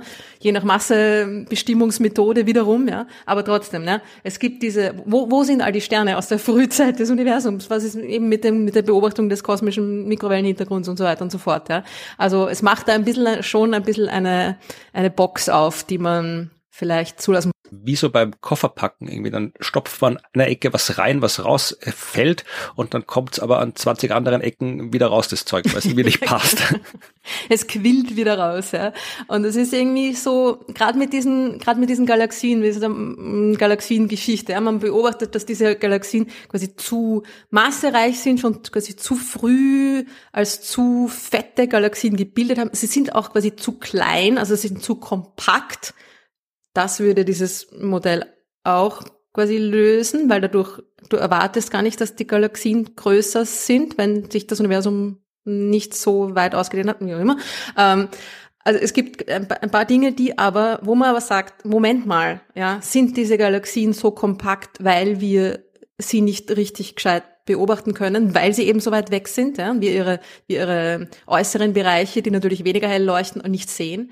Sind sie überhaupt so massereich? Ja? Was ist mit unserer Massebestimmung, die extrem äh, unsicher, die, die auf, die auf äh, Voraussetzungen, die im lokalen Universum mehr oder weniger gelten, basieren, ja, das, darauf basieren wir unsere äh, Berechnungen von Galaxien im frühen Universum. Immer, das kann eigentlich nicht wirklich so ganz genau so sein, ja. Wir wissen, dass das nicht ganz genau so sein kann, aber trotzdem nehmen wir das halt einfach mal her, so, na, was soll man sonst machen, so in die Richtung. Und ein anderes Ding gibt's auch noch und das finde ich eine, auch eine extrem interessante Geschichte und das ist die eigentliche Hauptgeschichte. Ach, jetzt erst die heute. Hauptgeschichte? Jetzt erst. Ach, naja, es ist, äh, ja. Sind diese frühen Galaxien, die wir mit dem James Webb beobachtet haben, sind diese äh, zu massereichen, äh, extrem hell, zu hell leuchtenden Blobs, die wir da in unseren Bildern sehen, überhaupt Galaxien? Oder sind das gigantische Alien-Raumschiffe? Na, sind's Oder sind es vielleicht Dark Stars? Okay, was sind Dark Stars? What the hell? Also, also die, die dunklen Exoplaneten aus der irgendwie vorletzten Folge, die hast du voll gesagt, das ist alles lächerlich, aber jetzt kommst du mit ja, dunklen Sternen her. Genau, du, die, die, das Universum ist groß und wunderbar und die Realität ist viel besser als alles, was man sich ausdenken kann. Naja, gut, das haben sich schon irgendwie auch Leute äh, einfach ausgedacht. Ein Paper rausgekommen, auch äh, erst vor ein paar Wochen, Supermassive Dark Star Candidates seen by James Webb Space Telescope. Und du liest diesen Titel und denkst dir, Dark Star, das war doch dieser schlechte Science-Fiction-Film. War er schlecht? Irgendwie. Das muss Evi irgendwann mal in Zukunft in ihrer Rubrik aufarbeiten. Evi beauftragen. uh, und what, what the hell is this even, ja? Und äh, es ist aber ein, es ist ein super Paper, es ist eine super Idee und es, es liest sich auch sehr gut, also schaut euch das an, ja.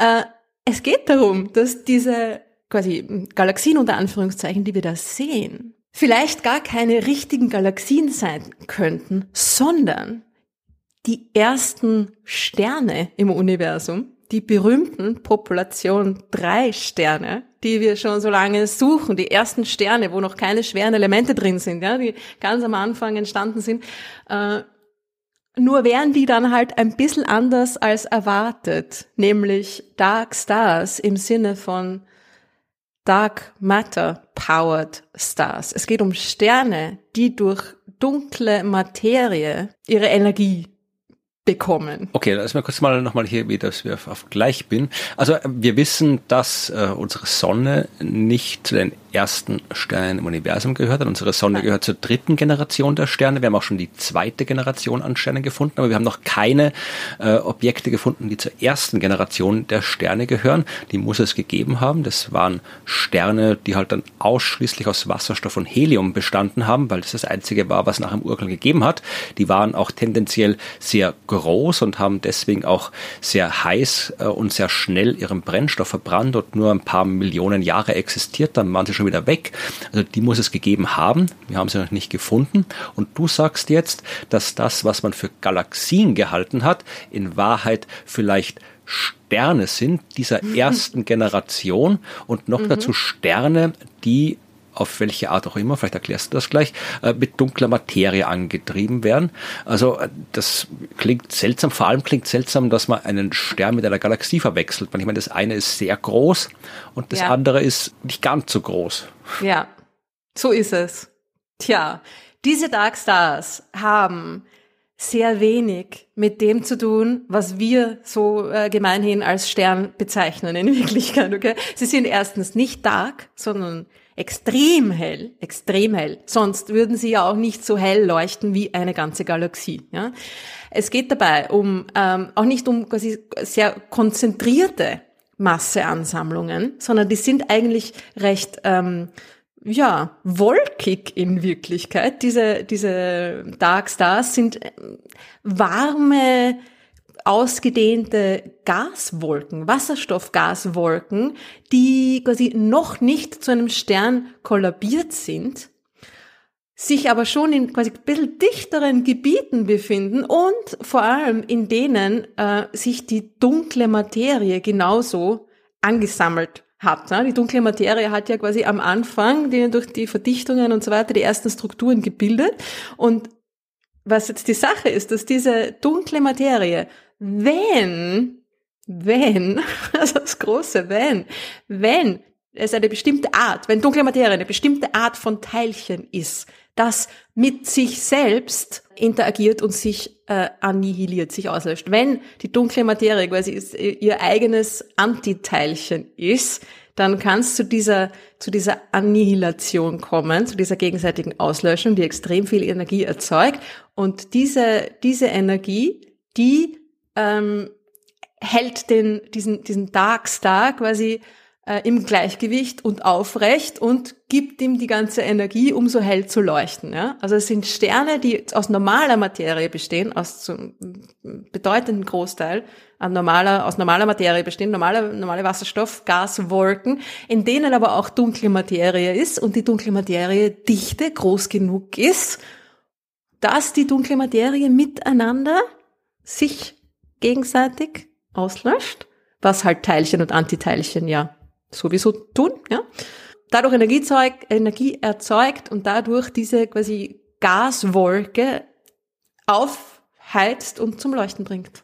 Okay, ja, ich meine, das klingt das unplausibel. Ich meine, es ist halt Krass, irgendwie oder? nicht das, was man sich vorstellt, wenn man dunkler Stern hört, weil es halt weder dunkel noch sowas ist wie, wie ein Stern. Stern. Aber äh, es ist, äh, aber äh, ja. äh, es klingt auch nach einer sehr spektakulären Geschichte und äh, wie gesagt, nach allem, was wir wissen und vermuten, auch plausibel. Also wie gesagt, wir wissen halt noch nicht, was die dunkle Materie ist. Aber äh, diese dunkle Materie äh, kann durchaus aus Teilchen bestehen, die halt ihre eigenen Antiteilchen sind. Sowas gibt's. Und äh, dunkle Materie kann das theoretisch auch sein. Und dann würde man das eben ja als Art von Energiequelle nutzen können für einen Stern. Die Frage ist, gibt's da, außer dass es eine interessante Idee ist, irgendwelche Hinweise dafür? Naja, also die Sache ist die, dass es jetzt, es ist auch jetzt nicht so komplett aus der Luft gegriffen. Ich habe mir auch gedacht, irgendwie so, ha, jetzt da schnell mal eine Idee aus dem Ärmel geschüttelt oder was, aber stimmt überhaupt nicht. Die haben schon, äh, ich glaube 2012 war das, ein Paper veröffentlicht, mit der, wo schon klar war, dass das James Webb Teleskop quasi bald, war ja balder geplant, ja, mhm. also bald kommen wird, ähm, ein Paper veröffentlicht mit, das sind diese Dark Stars, die es geben könnte, wenn es sie gibt, wenn die dunkle Materie quasi die Art von dunkler Materie ist, dann könnte es die geben und dann könnten wir die mit dem James Webb tatsächlich, vermutlich beobachten. Ja, also die haben quasi schon, die haben ein, ein Modell entwickelt, äh, die Autoren für diese, für diese Dark Matter Stars, für diese quasi Gaswolken, die eben von einem kleinen Prozentsatz an dunkler Materie in, in diesen Wolken da gepowert wird, ja. Da haben ein Modell entwickelt dafür, haben sich irgendwie ausgerechnet, wie das aussehen würde. Also sie haben quasi ein, ein eine Art Sternmodell entwickelt, wo ein, wo, wo etwas Beobachtbares dabei rauskommt. Ja, du kriegst dann eine, eine Art Spektrum, ja, eine Art Energieverteilung, die du erwarten würdest von diesem Objekt, die du beobachten kannst und vergleichen kannst mit den Beobachtungen. Also sie haben irgendwie schon da, sie haben quasi vorausgesagt, dass das James Webb diese Dark Stars finden würde, wenn es sie gibt. Die sind halt sehr weit weg, ja. Also sie haben da drei Kandidaten identifiziert aus diesen ersten Galaxien, die jetzt das James Webb beobachtet hat, bei einer Rotverschiebung von 11, 12, 13 oder so sind die, ja. Das ist also richtig früh. Das ist so diese 300, 400 Millionen Jahre nach dem Urknall, ja. Und äh, diese Galaxien identifiziert, die sind so weit weg, hm, so früh dran, dass auch das James Webb Teleskop sie nicht jetzt vollständig auflösen kann, ja. Also das ist noch mh, hm, das, was man da sieht, ist quasi konsistent damit, dass diese Dinge Punktquellen sind, ja, was diese Dark Stars ja auch wären, weil so groß sind die auch wieder nicht. Ja, die sind ungefähr, die sind ungefähr so zehn astronomische Einheiten groß im Radius, ja, also zehnmal die Entfernung Erde-Sonne, so ja, groß. Also bis äh, Saturn ja. ungefähr ist das, oder? So, ja, genau. Und also so groß wäre diese, wäre diese super hell leuchtende Gaswolke. Äh, also wären trotzdem Punkte Ne? Und es passt quasi noch mit dieser, mit der, der, der Punktquelle zusammen und es passt auch mit dem, was man sonst von diesen Objekten beobachtet hat, was halt leider noch nicht viel ist, ja. Wir haben jetzt quasi die ersten, die ersten Daten des James Webb, ja, das sind, das ist die, noch aus dem ersten Beobachtungsjahr, das waren alles noch so naja, ne, First Tries, Machbarkeitsstudien, schauen wir mal, was wir finden, so in die Richtung. Das ist jetzt noch nicht das, was das James Webb kann, sondern das sind alles noch Daten, die noch wesentlich besser werden können in Zukunft. Das heißt, man muss einfach schauen, was da in Zukunft dabei rauskommt, wenn man das James Webb ein bisschen länger, ein bisschen genauer, ein bisschen besser auf diese Kandidaten, Galaxien, Dark Stars, ähm, drauf hält. Ja? Dadurch, dass sie auch quasi diese erwarteten, die zu erwartenden Spektren da sich ausgerechnet haben, auch ganz, ganz gute Kriterien aufgestellt, wie man diese Dark Stars eben unterscheiden könnte von von den ersten Galaxien. Ja? Also die würden dann im Endeffekt ganz andere Spektren, also nicht ganz anders, aber sie hätten, wenn man das Spektrum genau beobachtet, also diese Energieverteilung bei verschiedenen Farben, ja, wenn man das, wenn man das mit einer groß genugen Auflösung hat, könnte man das ziemlich gut unterscheiden. Ja? Okay, aber wir müssen noch warten, weil noch wissen wir es nicht, weil die Daten noch nicht gut genug sind. So in die Richtung, ja. Aber der, ich meine, der springende Punkt ist, dass es, wir haben schon, wir haben schon Daten und es würde passen. Es ist jetzt nicht komplett aus der Luft gegriffen. Es ist eine doch, ähm, naja, nicht, nicht ganz äh, konventionelle Idee, sagen wir mal so. Äh, es passt aber zu den momentanen Beobachtungen und man könnte, wenn man bessere, sobald wir bessere Beobachtungen haben, könnte das James Webb also es hat die, die Kapazität, um die Beobachtungen so gut durchzuführen, dass man das äh, unterscheiden könnte, ob es jetzt diese Dark Stars wirklich sind oder ob es doch quasi normale Stars sind. Normale Population, drei Sterne vielleicht sogar, ja wieder etwas, wo wir nur die ersten Schritte machen, aber noch keine Ahnung haben, was wirklich rauskommt. Und der, der, der wichtigste Punkt vielleicht, what the hell ist mit dieser Dark Matter, ja? Ist es, ist die, ist die dunkle Materie ein Elementarteilchen? Ist die dunkle Materie ein, ein, eine Art von Elementarteilchen, die ihr eigenes Antiteilchen ist? Weil das ist ja die Voraussetzung, dass es diese Annihilation überhaupt gibt, diese Dark Stars da mit Energie versorgt, ja? Also zuerst mal wissen, was dunkle Materie ist und dann nochmal ordentlich das James Webb drauf, draufhalten und dann werden wir mehr wissen. Aber Dark Stars, ich meine, schon krass, oder? Und es würde auch diese ersten supermassereichen schwarzen Löcher, es würde die Entstehung von supermassereichen schwarzen Löchern auch sehr früh im Universum erklären, weil dieser Dark Star würde dann, wenn genug dunkle Materie annihiliert ist, also sich gegenseitig vernichtet hat, irgendwann würde das Ding natürlich kollabieren, ja. Klar, und es ja. würde quasi direkt zu einem supermassereichen schwarzen Loch kollabieren. Okay, aber schon das ist eine gute Erklärung. Im Gegensatz zu der Lichtermüdung von vorhin ist das eine äh, Hypothese, die, wenn sie richtig ja. wäre, äh, mhm. Haufen Probleme auf einmal löst, aber ja. keine neuen schafft. Zumindest, zumindest, ja, genau. Also die, ähm, wenn die dunkle Materie so ist, wie, wie, wie das, wie die Voraussetzungen da sind, dann, dann wäre das, dann würde das keine neuen Boxen aufmachen, ja, das stimmt. Schauen wir mal. Ja, ich bin gespannt. Ja, äh, bevor wir zu den Fragen kommen, die du ja, ja. vielleicht vorbereitet hast, habe ich noch was vorbereitet für dich. Und zwar äh, auch ein Überbleibsel aus dem Sommer. Und äh, das passt jetzt auch ganz gut zu dem, was du gerade erzählt hast, denn äh, da kommen auch Galaxien vor. Ich äh, habe etwas gehört in einem anderen Podcast Oh. In einem äh, Podcast von äh, zwei einschlägig bekannten Physikern, die du auch kennst. Wer kann denn das sein? Die haben sich unterhalten und am Ende eine Frage gestellt und äh, das möchte ich dir kurz vorspielen. Ich hoffe, die beiden haben nichts dagegen, dass ich da einfach aus ihrem Podcast was rausgeklaut habe und wenn, dann ja, dann ist es halt jetzt so. Äh, ich spiele das jetzt vor und dann wirst du Verklagt sehen. uns doch. Ja, sag das nicht. Dann wirst du sehen, worum es geht. Also es folgt jetzt ein Ausschnitt aus dem Podcast Methodisch Inkorrekt von Reinhard Remford und Nicolas Wörl. Ich muss dir noch was anderes aus der letzten Woche erzählen. Ich war auf der MS Wissenschaft. Ich will dir von einer, äh, von einem Ausstellungsstück äh, erzählen, weil, weil mich irgendwie total geflasht hat. Äh, da ist ein Ausstellungsstück, da hängt im Raum, also in der Luft im Wesentlichen, eine Kompassnadel. Und wenn er dir die etwas, also die ist groß, so ein Meter, würde ich sagen, lang, und die hängt so im Raum, so schräg, als ich da reinkam, so schräg mhm. im Raum.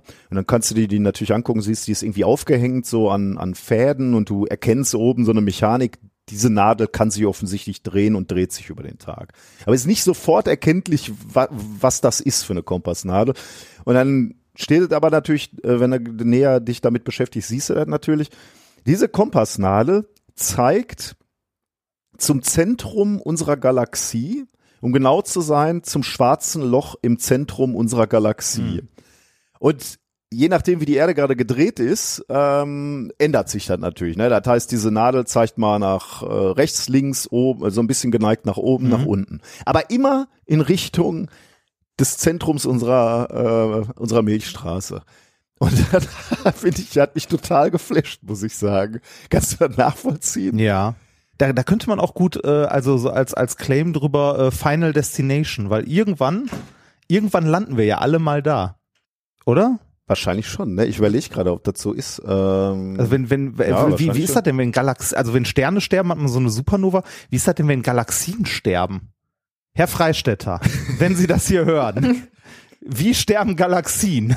Ja, ist eine gute Frage, ne? Also sind das dann irgendwann alles so rote Zwerge und oder äh, braune oder, Zwerge, die einfach nur noch um, um so ein schwarzes Loch äh, genau, oder, ist, oder ist das irgendwann ein schwarzes Loch? Wahrscheinlich stürzt früher oder später alles da rein. Ne? Hätte ich jetzt gesagt, ja, aber ja, äh, ja, das war die offene Frage. Ich wurde zwar namentlich angesprochen, aber ich habe gedacht, ich übergebe das äh, der Frau, die besser über Galaxien Bescheid weiß als ich. Äh, kannst du den beiden äh, Herren weiterhelfen bei ihrer Frage? ja, äh, Nein, es wird nicht alles ins Zentrum stürzen. Es gibt keinen Grund dafür, ihr Physiker hier.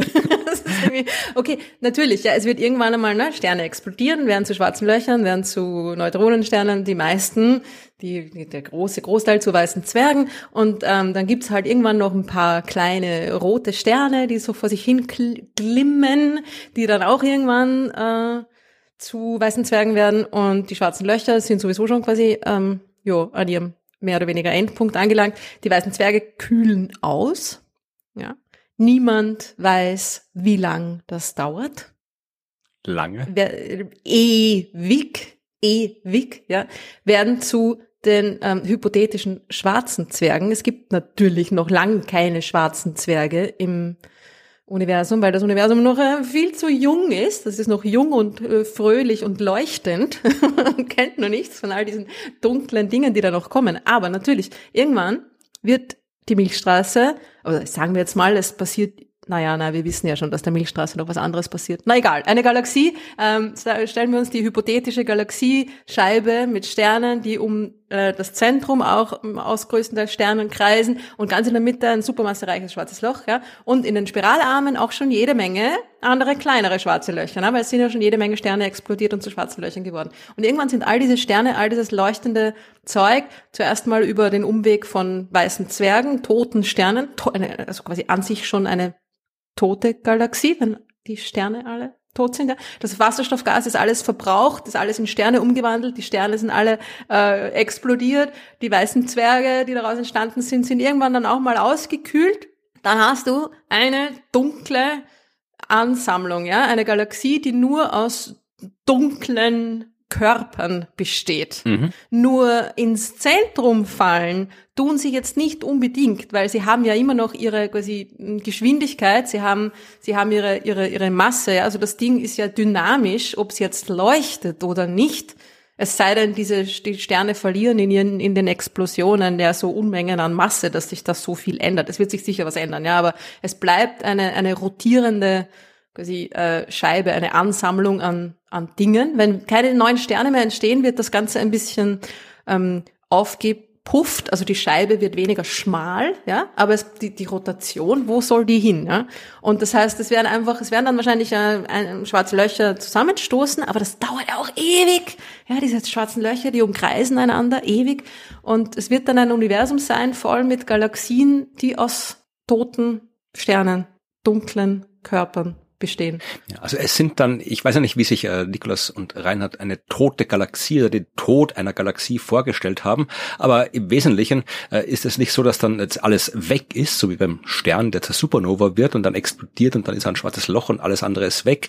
Äh, eine Galaxie ist dann äh, nicht irgendwann weg, sondern sehr eine Zombie-Galaxie. Also das Zeug ist noch da, aber es ist halt dunkel. Es leuchtet halt nicht mehr. Ja, wir haben das Glück, aber es, ich meine, Leute, es ist wirklich ein bisschen trist, ja, also naja, das dauert noch, keine Ahnung, 10 hoch XYZ äh, Jahre, aber ähm, irgendwann ist das Leuchten vorbei. Ja? Irgendwann ist es mit dem Licht, mit dem Leuchten im Universum vorbei. Wir leben in der fröhlichen Jugend, in der fröhlichen, hellen, leuchtenden Jugend des Universums, wo so Dinge wie Sterne noch möglich sind. Ja. Wir leben im Nachleuchten des Urknalls, in den verblassenden das, das Funken dazu, des ja. Feuerwerks, das der Urknall war. Je weiter man in die Zukunft geht, desto hypothetischer wird's natürlich. Ja. Also irgendwann kann man dann sagen, ja, äh, irgendwann zerfällt die Materie vielleicht, ne? wenn Protonen zerfallen, was wir auch noch nicht wissen, 10 hoch 31 Jahre, oder? Ist die Halbwertszeit äh, ja, eines die Protons? Vermutete Halbwertszeit. die vermutete. Ja. Also, dann irgendwann zerfällt das Zeug, ja. Oder die schwarzen Löcher werden langsam durch die Hawking-Strahlung oder andere hypothetische Prozesse zerlegt. Ja? Also entweder es bleibt so oder es zerstrahlt alles äh, schön langsam. Wahrscheinlich ist es so, dass also die Expansion wird ja immer mehr und wird immer schneller und schneller. Ja? Es fliegt alles noch dazu auseinander. Es wird dunkel und leer und dann ähm, ähm, zerbröseln die Dinge. Ja? Und übrig bleibt ein, ein, ein, ein Meer an, an, an, an Strahlung, das immer mehr auskühlt. Also ne, es wird immer kälter, kälter, es wird immer gleicher, gleicher, gleicher, bis es irgendwann einmal überall gleich ist und nichts mehr passiert. Und dann eigentlich Raum und Zeit ihre Bedeutung verlieren. So ist das, Nikolas Reinhardt. Ihr wolltet es ja wissen. Sind wir doch einfach froh und, und optimistisch und äh, positiv, da freuen wir uns daran, dass wir in der, in der fröhlichen, leuchtenden, hellen, äh, entropiegeladenen Zeit des Universums leben. Genau. Ja, das war die eine äh, ja, externe Frage, die ich aus dem Podcast mit Methodisch Inkorrekt äh, geglaubt habe. Aber du hast sicherlich auch Fragen aus unserer Hörerschaft. Habe ich, habe ich, habe ich, habe ich. Und zwar eine Frage, die ganz genau zu dem gerade eben besprochenen Dark Star, dunkle Materie Thema passt. Daniel hätte nämlich eine Frage. Wie kann es sein, dass dunkle Materie annihiliert? Gibt es denn dunkle Materie und dunkle Antimaterie oder kann sie einfach mit sich selbst annihilieren? Tja, Daniel, wenn du das rausfindest, dann kannst du dir den Nobelpreis abholen. das wissen wir eben nicht. Wir wissen nicht, woraus die dunkle Materie besteht. Äh, wenn es eine bestimmte Art von dunkle Materie ist, diese Wimps, ne, die können mit sich selbst, die sind ihre eigenen Antiteilchen, die können mit sich selbst ähm, sich gegenseitig auslöschen und in einem kleinen Puff an Energie vergehen. Andere Arten von dunkler Materie könnten das nicht, die hätten dann auch vielleicht Antiteilchen, ja. Also es gäbe vielleicht dunkle Materie, es gäbe vielleicht dunkle Antimaterie. Wir wissen es noch nicht. Und Daniel hat noch ein paar andere Fragen gefragt, nämlich auch gleich, dass solche dunklen Sterne, in dem Artikel steht, die dunklen Sterne sind Vorläufer von supermassereichen schwarzen Löchern, ja. Ähm, genau. Würde das bedeuten, dass die meisten Galaxien so einen dunklen Stern quasi als Vorläufer hatten? Naja, Vorläufer nicht wirklich, aber sondern es ist eher eine Art, ähm, wie soll man sagen, eine Art Kondensationskeim, ja. Also es ist, du hast diese, diese Gaswolke, die sich langsam verdichtet in ihrem Inneren, die dunkle Materie hat sich auch schon verdichtet, äh, und dann kommst du zu dieser Annihilation, das Ding fängt an zum irrsinnig hell leuchten, bla, bla, bla. Irgendwann ist die dunkle Materie so so viel davon weg, also die Dichte wird kleiner und kleiner, so viel davon weg, dass das nicht mehr ausreicht und das Ding kollabiert zu einem schwarzen Loch. In der Zwischenzeit hat sich da sicher jede Menge andere Materie rundherum auch noch angesammelt mhm. und du hast quasi eine Art ähm, Galaxie in the Making mit einem mit diesem Dark Star, der zu einem supermassereichen schwarzen Loch wird, in der Mitte als als Art mh, ein besseres Wort als Kondensationskeim mhm. fällt mir jetzt auch nicht ein. Ja, dann nimm doch das. Ähm, dann nehmen wir das durch, ja. Und äh, er fragt auch, ob dann nicht, äh, ob die, die, die dunkle Materie dann nicht auch schon jetzt, wenn das so ist, ganz weg annihiliert sein hätte müssen, ja. Und ob die, ob sie überhaupt noch zu beobachten ist und wenn ja, ähm, was die nächstgelegene große Ansammlung von dunkler Materie ist, die wir quasi beobachten, unter Anführungszeichen können. Die, ne? in der wir drin sitzen mit der genau, Milchstraße. so ist es. dunkle Materie, Halle der Milchstraße, genau. Ja. Also ja, natürlich hat sich die Dichte der, der dunklen Materie, wenn das, wenn, wenn dem so ist, dann hätte sich die Dichte der dunklen Materie deutlich verringert durch diese Annihilation. Ja. Aber es ist ja auch von der normalen Materie genug übrig geblieben, obwohl es am Anfang des Universums einen riesigen Materie-Antimaterie Annihilationswahnsinn gegeben hat. Ja. ja, also es bleibt auf jeden Fall noch genug übrig und die ist auch überall. Und wir können die nicht nur im jungen Universum beobachten, sondern auch äh, in unserer Nachbarschaft. Also beobachten, immer nur unter Anführungszeichen. Ja, ihre Auswirkung können wir beobachten. Und sie ist halt überall quasi in den Galaxien, aber hauptsächlich um die Galaxien rundherum in riesigen Halos, äh, weil sie erst da durch diese großen Entfernungen dann zum Tragen kommt in ihrer, in ihrer Masse. Ja. Aber in der Milchstraße ist ja auch, ja. Neben, neben dir ist wahrscheinlich auch ein bisschen dunkle Materie jetzt gerade, ja. Hm. so, das war Daniels Frage. Und dann gibt's ähm, noch andere Fragen zur Expansion beziehungsweise zum Zentrum unseres Universums. Marius hat eine Frage, ob es denn eigentlich ein Zentrum des Universums gibt und ähm, wenn ja, ob wir wissen, wo es ist und ob wir eine Idee haben, ob da noch was ist. Ja, wir wissen es, wir sagen es nicht, wo es ist. damit, damit, damit, nicht so viele Leute dorthin fahren. Äh, das mal den Hund rausschicken. Such's. Das haben wir in unserer Kosmologie-Spezialfolge, glaube ich, schon diskutiert, weil die ist schon eine Zeit lang her, die ist, glaube ich, so im Dezember 2020, da haben wir nur so äh, Kosmologie-Fragen beantwortet, unter anderem auch die Frage, wo das Zentrum des Universums ist. Und wenn ich mich richtig erinnere, hat sich äh, an dem Befund nichts geändert, nämlich, dass das Zentrum, wenn man so will, überall ist.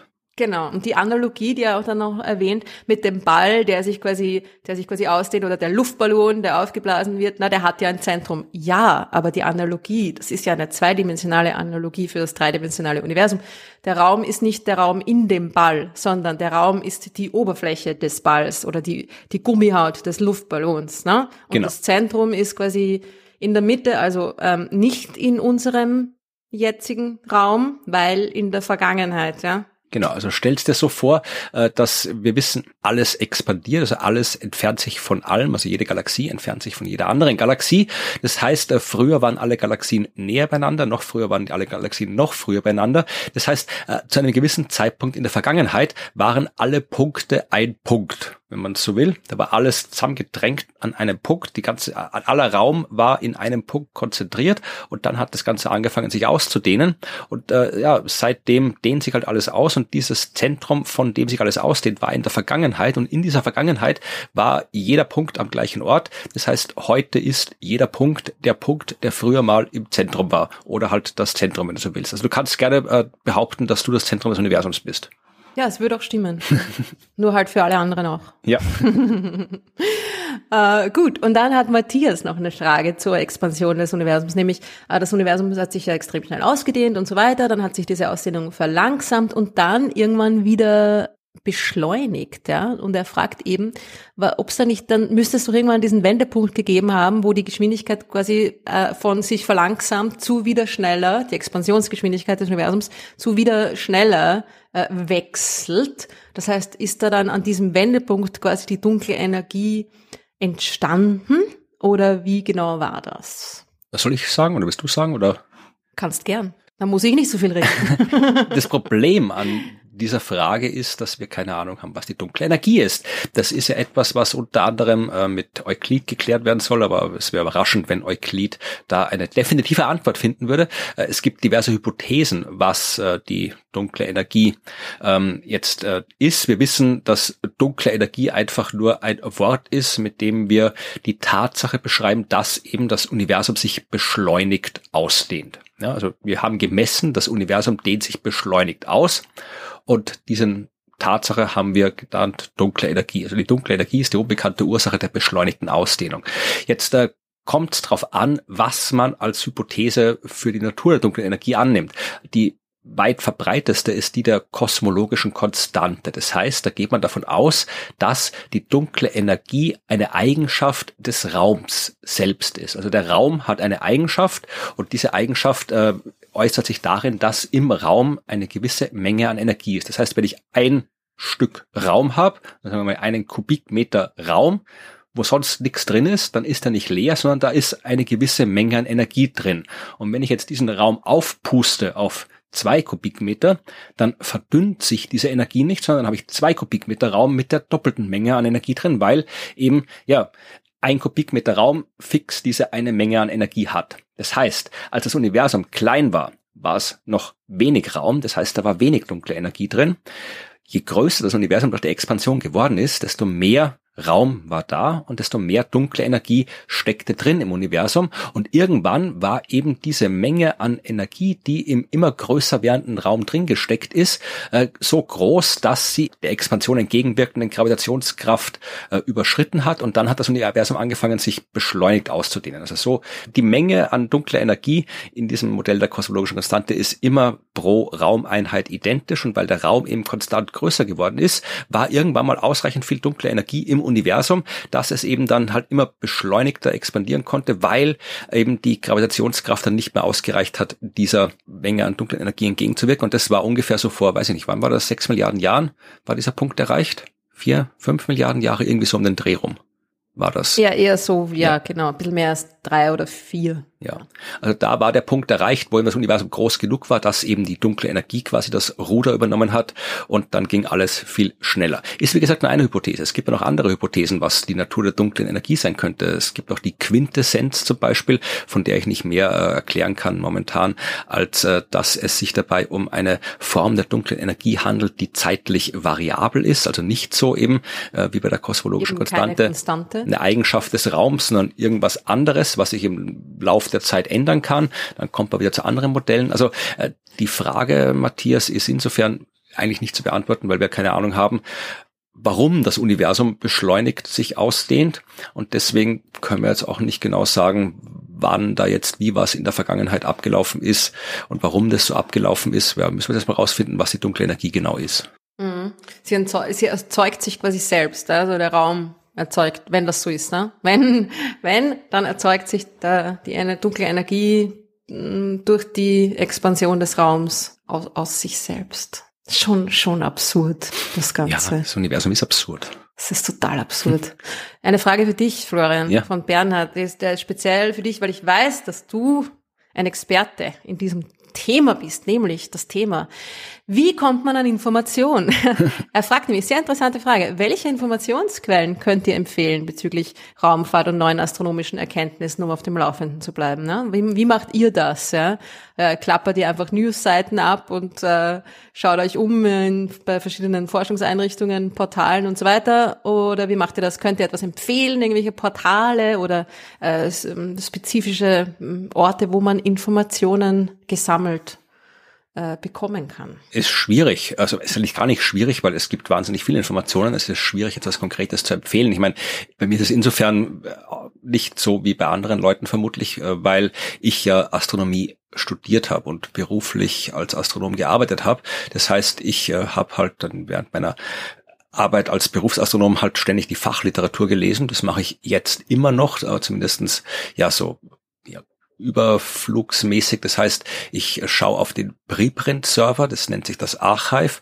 Da laden alle möglichen Leute ihre wissenschaftlichen Facharbeiten hoch und da kann man je nach Kategorie schauen, was es so Neues gibt. Da gibt's im Astronomiebereich jeden Tag ja ein paar Dutzend bis hundert neue Facharbeiten und da schaue ich halt durch, ob irgendwas Interessantes dabei ist. Das ist eine Informationsquelle. Dann ist eine Informationsquelle, ja, die gleiche Informationsquelle die anderen auch nutzen, ja, halt ähm, Medien, also Zeitungen. Es gibt äh, Online-Zeitungen, es gibt sehr viel Schrott im Internet, aber gibt auch sehr gute Newsseiten. Also in Österreich ist der Standard, die Online-Version, eine sehr brauchbare Newsseite, auch mit einer sehr brauchbaren Wissenschaftsredaktion und da lese ich regelmäßig, was denn so Neues passiert. Und dann ganz viel so, wie soll ich es nennen, persönliche Netzwerke, soziale Netzwerke in dem Fall, ja, weil ich bin seit weiß nicht wie vielen Jahren auf äh, Twitter und werde es auch nicht X nennen oder irgend so ein Quatsch, ja, ähm, und auf äh, Instagram und auf den anderen sozialen Netzwerken, weil ich das auch für meine Wissenschaftskommunikation verwendet habe und ja, da bin ich halt mit ganz vielen Leuten aus allen möglichen wissenschaftlichen Disziplinen vernetzt und die erzählen davon Sachen.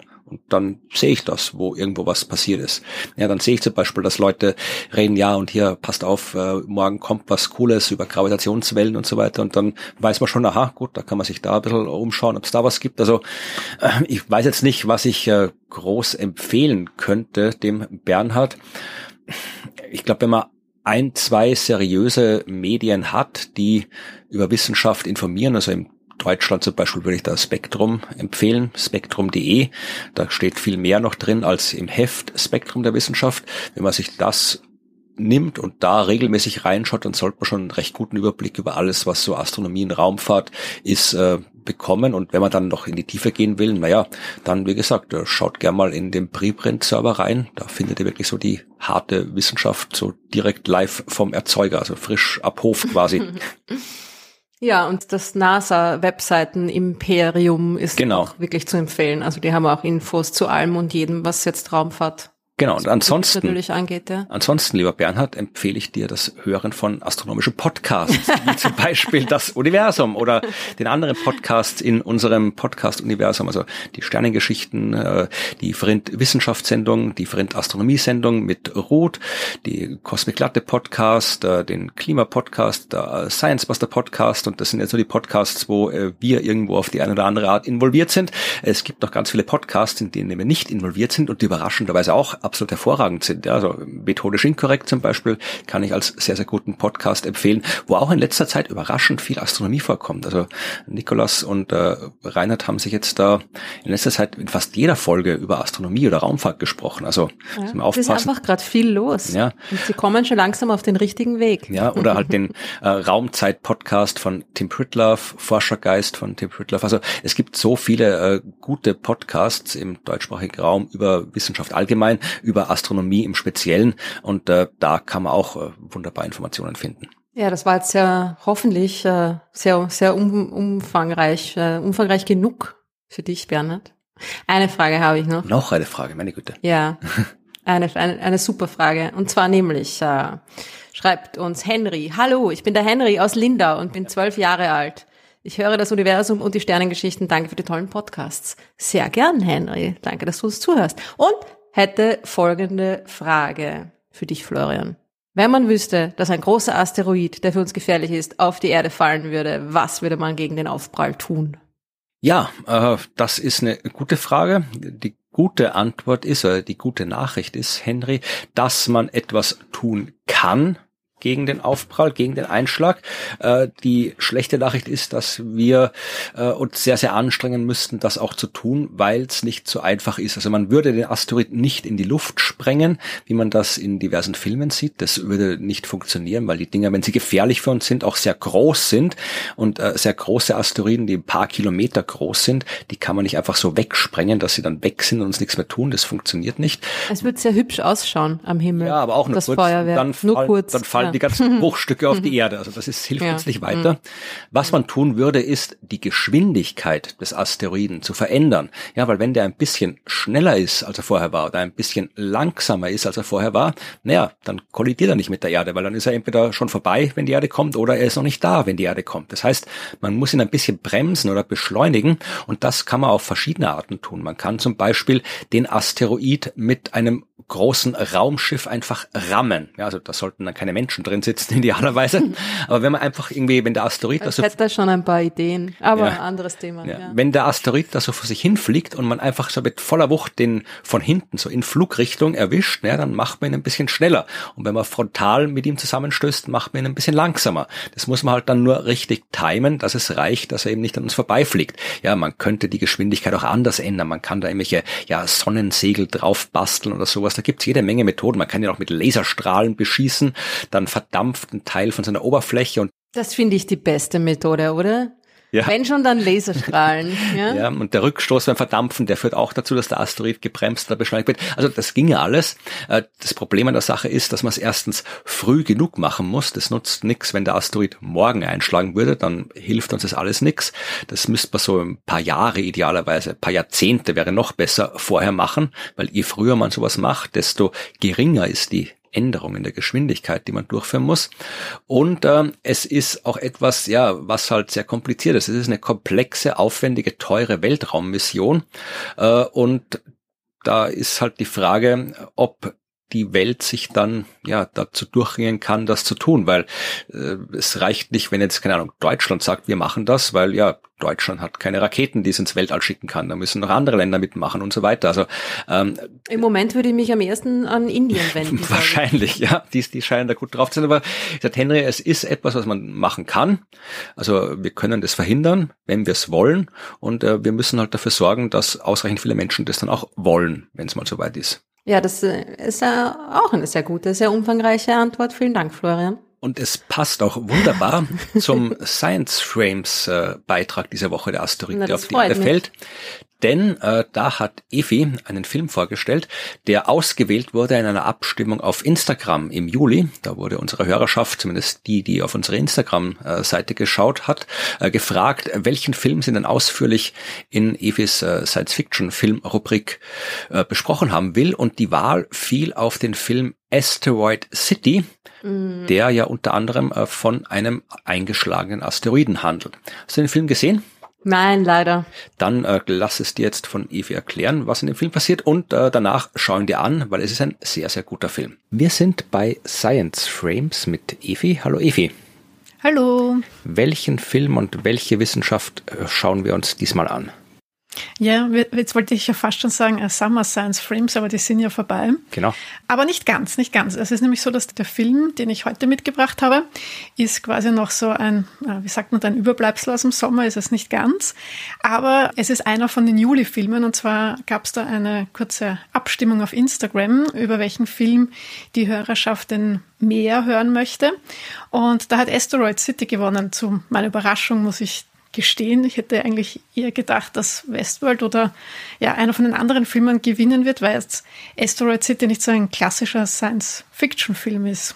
Ja, dann erzähl uns was über Asteroid City und warum es kein klassischer Science-Fiction-Film ist. Ja, er hat ja schon so ein bisschen ein paar Elemente. Also es ist ja ein sehr aktueller Film, ähm, läuft vielleicht zum Teil sogar noch in den Kinos. Ähm, und zwar ist es der neueste Film von Wes Anderson. Ich werde vielleicht nur ganz kurz nochmal wiederholen, worum es in dem Film geht. Ja, aber ohne zu spoilern sonst sind böse. Natürlich, genau. Ja, ich, nein, ich erzähle nur so das Wichtigste, was man halt wissen muss, damit wir dann eben über den Film kurz reden können.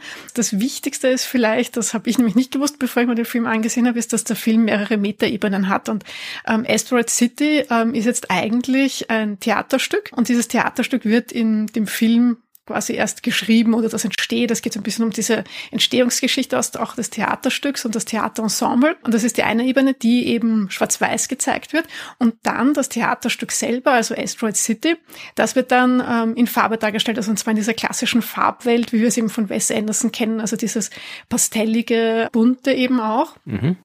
Und Asteroid City selber ist jetzt eben in diesem Theaterstück eine kleine Stadt ähm, in so einem fiktiven, retrofuturistischen Amerika, das irgendwo in den Jahr 1950er Jahren anzusiedeln ist. In Asteroid City ist eben auch ein mal vor, weiß nicht wie viel tausenden Jahren ein Asteroid auf die Erde gekracht, deswegen auch der Name. Und dort findet dann passenderweise ähm, jedes Jahr eben so ein Junior Stargazer Kongress statt, wo dann eben die Eltern mit ihren begabten Kindern hinfahren, aber es gibt dann eben auch Astronomen, die da auch anreisen.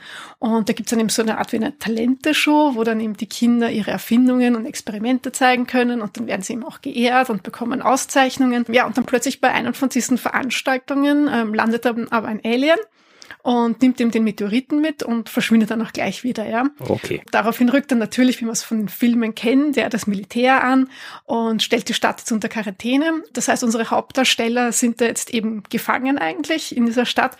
Und das ist aber jetzt genau dieses Setting eben für Wes Anderson, wo er dann jetzt eben diese Geschichte auch von den Hauptdarstellern eigentlich erzählen kann und wie sie sich dann eben näher kommen.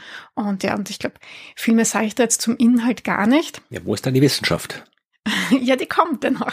Ähm, was mir jetzt bei dem Film sehr gut gefällt, ist eben auch diese, diese Mischung eben aus, aus Wes Anderson und dann eben auch diese Science-Fiction-Elemente, die ja sehr wohl in dem Film drinnen sind. Und es ist für mich halt so ein bisschen so seine Hommage an das Genre selber. Und ich finde jetzt ja auch diese Art und Weise, wie er das tut, toll. Also ich habe dann noch mal ein bisschen nachgedacht und den Film noch mal Revue passieren lassen.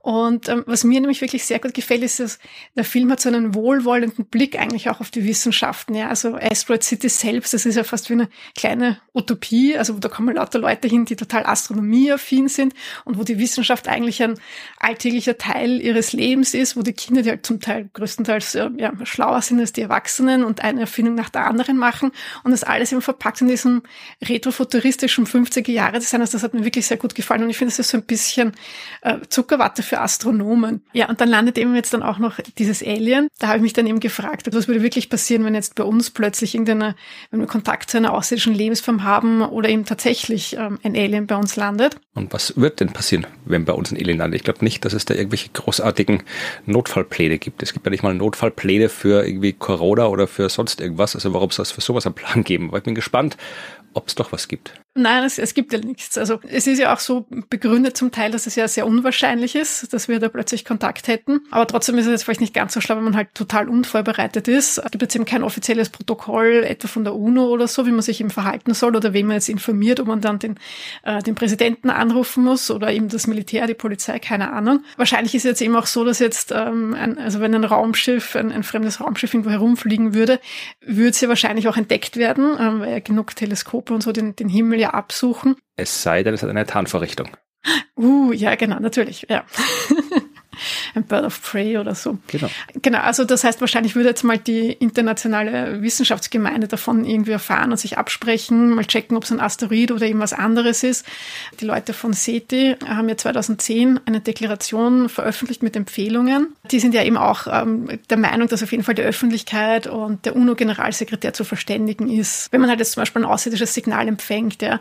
Aber da stellt sich ja dann auch gleich wieder ähm, neue Fragen, weil wenn man dann ein Signal empfängt, denkt, ja, wie will man dann kommunizieren, weil das müsste ja dann aufgrund von den Entfernungen ja auch über Generationen laufen.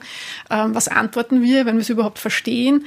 Und vor allem, wer entscheidet darüber? Und ähm, dann gibt es ja auch noch wieder Wissenschaftler, wie es eben äh, Stephen Hawking, glaube ich, war ja da der bekannteste Vertreter davon, ähm, dass wir eigentlich gar nicht so laut sein sollten im Universum. Ja, da bin ich kein Fan davon. Also ich kenne diese, diese Ansicht, dass man halt irgendwie nicht auf sich aufmerksam machen soll, aber äh, wenn sie in der Lage sind, von einem Stern zum anderen zu fliegen, naja, dann, dann äh, was, was sollen die uns dann irgendwie großartig nicht Böses tun wollen hier, weil dann haben sie eh alles, was sie haben wollen, dann sind es sowieso viel besser als wir. Also was sollen die uns tun wollen? Nie habe ich nie überzeugt, dass das irgendwie ein sinnvolle äh, Argument ist, dass wir nicht auf uns aufmerksam machen sollen. Ja, aber da gibt's ja auch die, die Theorie, dass die ja vielleicht unterwegs sind, weil sie ihren Planeten schon ausgebeutet haben und unseren dann für Ressourcen oder irgend sowas brauchen. Ja, finde ich auch doof, weil äh, wenn die in der Lage sind, äh, irgendwie Jahrzehnte, Jahrhunderte, Jahrtausende äh, in irgendeinem künstlichen Habitat zu überleben, was sie müssen, wenn sie von einem Stern zum anderen fliegen, naja, ich meine, dann sind sie eh in der Lage, autark zu leben. Was brauchen sie dann noch irgendwie Ressourcen von uns? Batterien aufladen bei uns. Naja, aber die müssen in der Lage sein, ausreichend viel Strom zu gewinnen oder sonst was. Also ich kann man, man kann sich gar nichts vorstellen, man keiner weiß, genau. wie Aliens drauf sind, aber es ist mir persönlich immer unplausibel erschienen, dass Aliens in der Lage sind, zu uns zu reisen, dass die irgendwas von uns wollen könnten, was sie nicht eh schon längst haben. Habe ich nie verstanden. Ja, ich weiß nicht. Ich finde, das ist ja alles hypothetisch, weil wir uns ja nicht wirklich vorstellen können. Also wir können es in die eine und in die andere Richtung vorstellen oder eben nicht. Ja.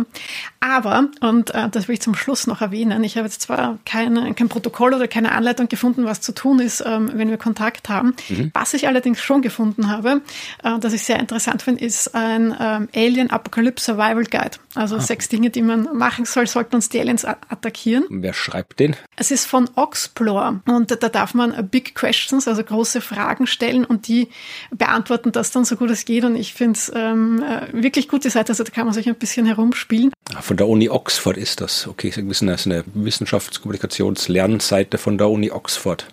Genau, ja, richtig. Ja. Auf jeden Fall ähm, gibt es jetzt eben auch sechs Empfehlungen, wie man sich verhalten soll.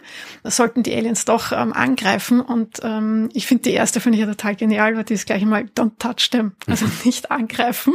Das zweite, das wäre dann Don't communicate with them. Das war unfreundlich. Ja, Oxford. also besser nicht mit ihnen sprechen. Die restlichen sind dann halt, ähm, ja, organize your supplies, also dass man ja nicht weiß, wie lange die bleiben und was da passiert. Also immer schön die Speisekammer aufgefüllt haben.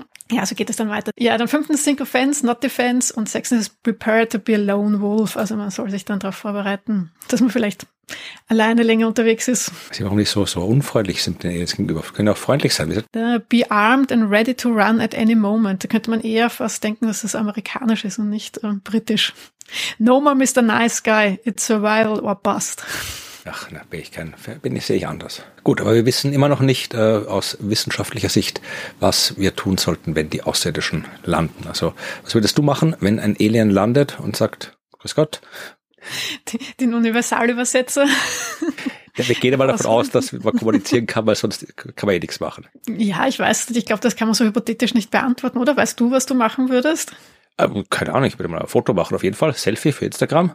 Bist du Influencer, du? Nein, keine Ahnung. Wenn ich davon ausgehe, dass ich kommunizieren kann mit dem Ding, dann würde ich es fragen, ja, was es denn so vorhat. Und je nachdem, wenn es sagt, ja, ich komme jetzt hier und esse dich, dann bin ich armed und ready und laufe davon. Und wenn es sonst irgendwie was wissen will, dann Sag ihm Bescheid. Vielleicht willst du da wissen, wo das nächste Klo ist oder sowas. Weiß man alles nicht. oder nach dem Weg fragen oder genau. wie. Es gibt übrigens, äh, wer äh, nicht nur Filme schauen will, sondern auch etwas lesen möchte. Es gibt ein schönes aktuelles Buch von Dennis Taylor. Den kennen einige vielleicht als äh, Autor der Bobbyverse Bücher. Die habe ich, glaube ich, im Podcast auch schon mal empfohlen. Und der hat äh, im Sommer ein neues Buch rausgebracht. Das heißt Außerirdisch. Das ist sehr amüsant und es geht genau um das, nämlich äh, so ein Jugendlicher in einem Kaff in den USA, ja, überfährt ein außerirdisches Wesen, was er aber nicht merkt, weil es unsichtbar ist. Aber er hat halt überfahren und jetzt ist es tot. Und dann äh, sucht er mit seinen Freunden nach dem Raumschiff und dann findet er das Raumschiff der Aliens und dann passieren jede Menge spannende Sachen. Also da war der erste Kontakt quasi äh, ein Verkehrsunfall, der aber dann zu jeder Menge äh, spannender Abenteuer geführt hat. Sehr spannendes, lustiges, lesenswertes Buch. Ja, klingt gut. Ich glaube, das werde ich mir mal ausbauen von dir. Ja. ja. Ich glaube, ich würde mit dem Alien auf einen Gin Tonic gehen und ein bisschen plaudern. Okay, na das ist doch ein guter Plan, sofern das Alien Gin Tonic Tonic mag, aber warum sollen sie das nicht mögen? Das ist ja gut. Gin Tonic. Wir machen das so wie bei ähm, First Contact. Ah ja, stimmt, genau. Da haben sie Tequila getrunken. Ja, das geht auch. Star genau. First Contact, ja. Passt. Ja, dann gehen wir mit den Aliens in eine Bar und dann kann man mit den Aliens diskutieren, was sie so für Filme schauen. Und wir werden beim nächsten Mal lernen, was es wieder aus den Filmen zu lernen gibt. Hast du schon einen Film auf deiner Liste für nächstes Mal oder lassen wir uns überraschen? Ähm, ich habe ihn schon auf meiner Liste, aber ich glaube, wir lassen uns überraschen. Okay, na dann sind wir schon gespannt auf die Überraschung und hören uns wieder in der nächsten Folge mit einem überraschenden Science Frame Filmgespräch. Bis dann. Tschüss. Bis dann. Tschüss. Ja, was würdest du tun, Ruth, wenn du durch die Gegend spazierst oder fährst oder was auch immer du machst und auf einmal steht ein Alien vor dir. Wie würdest du reagieren? Was würdest du machen? Was würde ich machen? Vermutlich einmal äh, laut schreien. Warum? Vielleicht schaut es ganz normal aus. ja, also es, äh, äh, hängt ja davon ab, in, in welcher Art und Weise, in welcher, in welcher Umgebung und in welchem Kontext sich mir dieser Alien äh, präsentieren würde. Vielleicht würde ich ihm Musik vorstellen und schauen, ob, ob ob er tanzen kann. Würdest du dann singen oder was? Um Gottes Willen, das, das, das lass mal lieber ähm, erspart bleiben, aber. Also, das würdest du tun, du würdest hm. ein Alien zum Tanzen naja, weil reden, quasi nicht, naja, aber wel, welche Art von quasi ähm, mm, nonverbaler oder oder noch äh, über das Verbale hinausgehenden Kommunikation gibt's. Ja, vielleicht, also gehen wir mal davon aus, der kann kommunizieren. Also die, die, der hat irgendwo spricht, Österreichisch spricht gelernt. Wahrscheinlich ja. Öster Österreichisch sogar. Ja, warum nicht? Ja, wenn er Englisch lernen kann, kann er auch Österreichisch lernen, der Alien. Der kommt vorbei und sagt, Servus, und dann. Und schaut aber komisch aus, oder ja, was? Sagt, Servus, ich komme vom Mars. Na geh, vom Mars. Vom ja. Mars kommt er doch nicht, das ja. wissen wir ja. ja. Also dann könnte er nicht reden, wenn er vom Mars ja, käme. Jetzt sage ich, du warst aber nicht der, der, der immer so, so realistisch ist und sowas verweigert. Aber ich sag mal, es kommt ein Alien, der als Alien erkennbar ist und er kann mit dir kommunizieren oder S oder sie oder was auch immer, ja? Wir, wir würden sicher ein, ein paar äh, englische Wörter, die mit F anfangen, äh, entfleuchen als Reaktion. Fantastic. Ähm. Fabulous. Zum Beispiel. ah, zum Beispiel, ich weiß, ich weiß, und dann, keine Ahnung, ähm, es kommt darauf an, wie sich das Gespräch entwickelt. Ja, was würdest du an Alien fragen? Wahrscheinlich würde ich so ein bisschen aus den Augenwinkel die, die Umgebung im Auge behalten, ob da jetzt dann irgendwie ganz viele kommen und, und ob es irgendwie sich komisch anfühlt oder, oder ob er freundlich ist. Äh, ich würde fragen, ob ich mitfliegen darf. das wäre wahrscheinlich nach der Musik der nächste Schritt. Äh, na, du kannst fragen, nach dunkler Materie kannst du fragen, nach dunkler Energie kannst du fragen, wie das mit den Galaxien ist, den dunklen Sternen. Ja. Also ist, ja, aber du hast mich gefragt, was ich als erstes mache. Ja, ja, also nach Schreien und Tanzen und äh, fragen, ob ich mal eine Runde mitfliegen kann, würde ich wahrscheinlich mit den, mit den wissenschaftlichen Fragen anfangen. Okay, also du würdest dem Alien zuerst mal auf die Nerven gehen. Also ich bin das Alien, dann treffe ich dich und dann schreist du rum und dann hüpfst du rum und dann tanzt du rum und dann fragst, kann ich mitkommen? Und dann, dann würde ich schwer schon weg. Tja, das hätte er sich vorher überlegen müssen, der Gute oder die Gute oder was auch immer. Ja, ja aber dann, dann machen wir doch einfach das, was äh, wir mit Evi besprochen haben, nämlich äh, wir gehen mit dem Elend auf ein Gin Tonic. Ja, das ist auch eine gute Idee. Wunderbar. Ja, haben wir noch was zu tun? Wir müssen uns für all das bedanken, was unsere oh. Hörerschaft uns äh, zukommen lassen hat über den Sommer, wo wir uns nicht bedankt haben, weil wir alles vorab aufgenommen haben. Ja, jede Menge äh, gutes Geld ist in unsere Richtung geschleust worden von euch. Ja, wir nehmen auch schlechtes Geld übrigens, also wir sind da nicht so. Pecunia non olet. Äh, von euch äh, allerliebste Hörer und Hörerinnen. Und wir bedanken uns äh, ganz, ganz herzlich. Also wir bedanken uns natürlich immer auch bei denen, die uns äh, kein äh, Geld in die Schuhe schieben. Genau. Danke fürs Zuhören, weil das darum geht's ja. Und danke fürs Fragen stellen und danke fürs, fürs sich beteiligen an genau. Was auch immer Kanälen und so weiter. Danke fürs Weiterempfehlen. Danke auch für die Kommentare und Bewertungen auf den Podcast-Plattformen. Das hilft mehr, als man denken würde. Mhm, ja, die kenne ich natürlich nicht, weil ich da nie schaue, aber. ja, gute Kommentare sind, sonst hilft es uns die nicht. Die schlechten löschen wir eh. Also. Da kann man nicht löschen, wenn es ah, die Podcast-Plattformen sind, ja. Gute Bewertungen, gute Kommentare helfen uns da. Ja, vielen Dank. Und auch einfach weiterempfehlen, also ja, damit so viele Leute wie möglich in den Genuss unserer Weisheiten kommen. Aber natürlich bedanken wir uns ganz besonders auch bei den edlen Spendern und Spenderinnen. Ihr könnt äh, uns über drei verschiedene Arten unterstützen. Erstens PayPal. Ja, gibt's einen Link in den Show Notes. Zweitens Steady. Drittens Patreon, wo man ein Abo abschließen kann und uns regelmäßig quasi ähm, automatisch Geld zukommen lässt, was natürlich für uns auch quasi gut ist, weil dann haben wir so eine Art Planungssicherheit. Nicht, dass wir jetzt die so groß brauchen, aber ja, immer gut. Schon nix. Also schaut nix, ja, genau. Steady, Patreon oder PayPal. Und seit dem letzten Mal, seit Mitte Juni hat sich da natürlich jetzt einiges angesammelt. Also es hört sich jetzt so an, als würden wir ur viel Geld kriegen, aber es ist halt einfach auch schon eine lange Zeit. Ja, es wäre nicht schlimm, wenn wir ur viel Geld kriegen. Ich meine. Na, wäre auch okay, ja.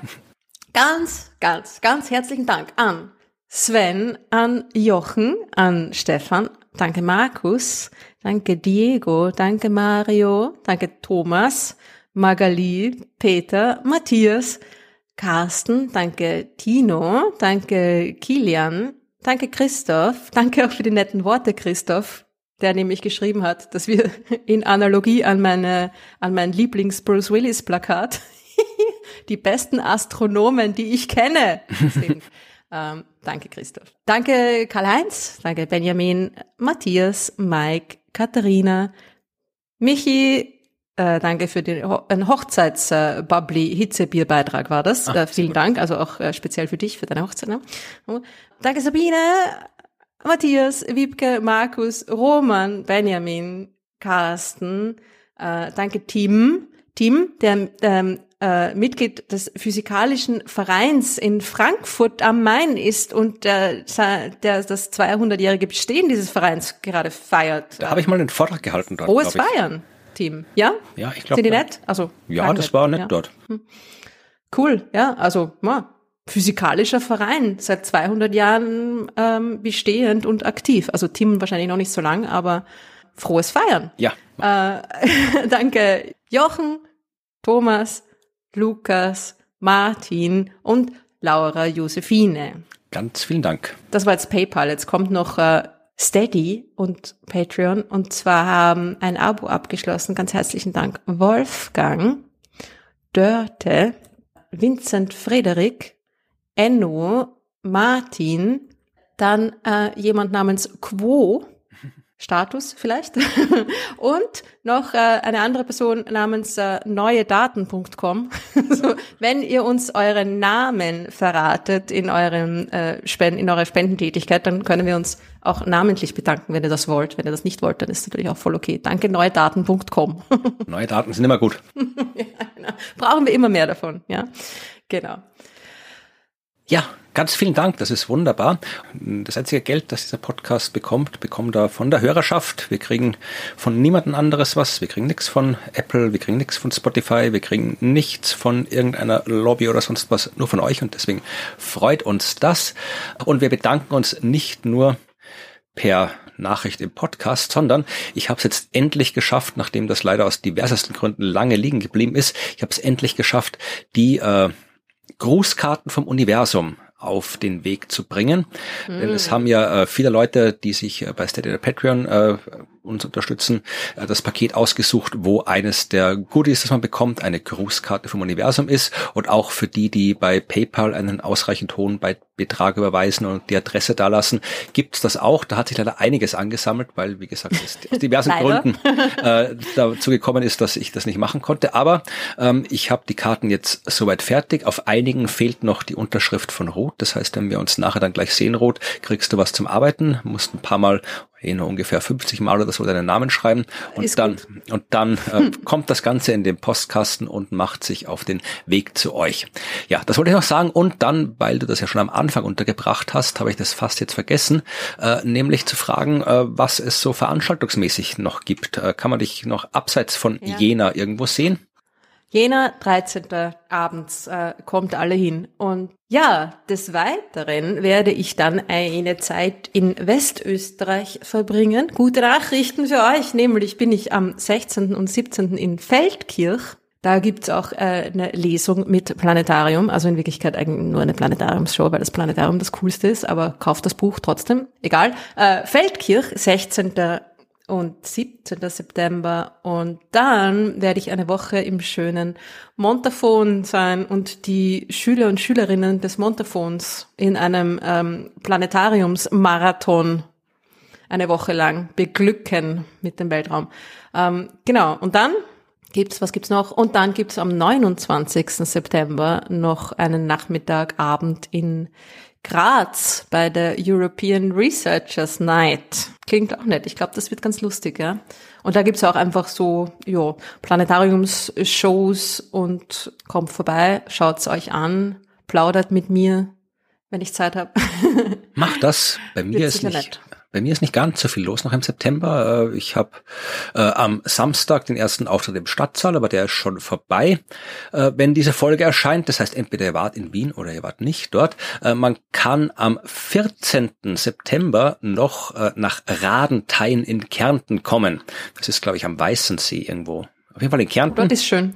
Und äh, wer es schafft, dorthin zu kommen, kann dort um 20 Uhr äh, eine Show der Science Busters mit mir, Martin Puntigam und Martin Moder sehen. In Radenthein in Kärnten. Und danach äh, gibt es die gleiche Möglichkeit am 21. September in Oberösterreich in Steyr. Da geht das auch noch, äh, verlinke ich auch in den Shownotes, wo das geht. Und das war's, glaube ich, schon. Ähm, nein, es ist erst der 22. Entschuldigung, der 22. September in Steyr. Und dann ist äh, eigentlich schon wieder alles, was es gibt, bevor die nächste Folge erscheint. Im Oktober gibt's dann sehr viel mehr. Äh, Österreich, in Deutschland, ja auch in Deutschland, in Puchheim, ich glaube, es ist in Bayern, da bin ich am 14. Oktober. Aber wie gesagt, das kommt alles dann in den nächsten Folgen. Schaut in unsere Shownotes, schaut auf unserer Homepage, da stehen die diversen Termine. Also wir sind da viel unterwegs und ich freue mich, wenn ich den einen oder die andere aus der Hörerschaft dort treffe. Ich habe in letzter Zeit auch immer äh, Aufkleber und Postkarten von das Universum mit und von den anderen mhm. Podcasts. Also wer gratis Sticker haben will, muss da vorbeikommen und kann sich dann welche davon mitnehmen. Ja, T-Shirts haben wir noch keine, aber ihr könnt euch einen Sticker holen und vor euer T-Shirt picken. genau. Ja, und dann haben wir jetzt alles, oder? Ja, ich glaube, das war's. Haben ja. wir gut abgehandelt, oder? Wunderbar. Jetzt haben wir den Sommer ja. und in der nächsten ja. Folge gibt's dann wieder, ja, was Neues. Duelles. Sehr gut. Aber ich, ich, habe auch. Ja, ja nein, nee. Ich habe auch Neues berichtet. Nee, natürlich. Ja, ja, ich wollte ja. sagen, es gibt dann jetzt in der nächsten Folge, erzähle aber nicht das gleiche nochmal, sondern es kommt was Neues. Das wollte ich sagen. Wieder was anderes. Ja, macht es gut bis dahin. Ja. Ich freue mich aufs nächste Mal. Ja, ich auch. Wir machen uns gleich bei der, auf den Weg nach Abend. Wien genau. zu einem Podcast-Treffen, also einem Treffen von Podcasterinnen und Podcastern. So ist es nämlich. Nicht ein Treffen unseres Podcasts, das hätten wir schon angekündigt, sondern diverse Podcasterinnen und Podcaster treffen sich und ja, wir treffen uns mit und ich freue mich schon. Werden wir dann erzählen das nächste Mal, wie es war. Genau. Wenn es spannend war. Ja, wird schon spannend sein. Ich habe Kugelhopf gebacken. Ui. Ja. okay. Kriegst was ab. Da, da ist mein Mitbringsel, wird er total abstinken gegen deinen Kugelhupf wahrscheinlich. Naja, schauen wir mal. Okay. Bis Mach's gut. zum nächsten Mal. Bis zum nächsten Mal. Tschüss. Ciao.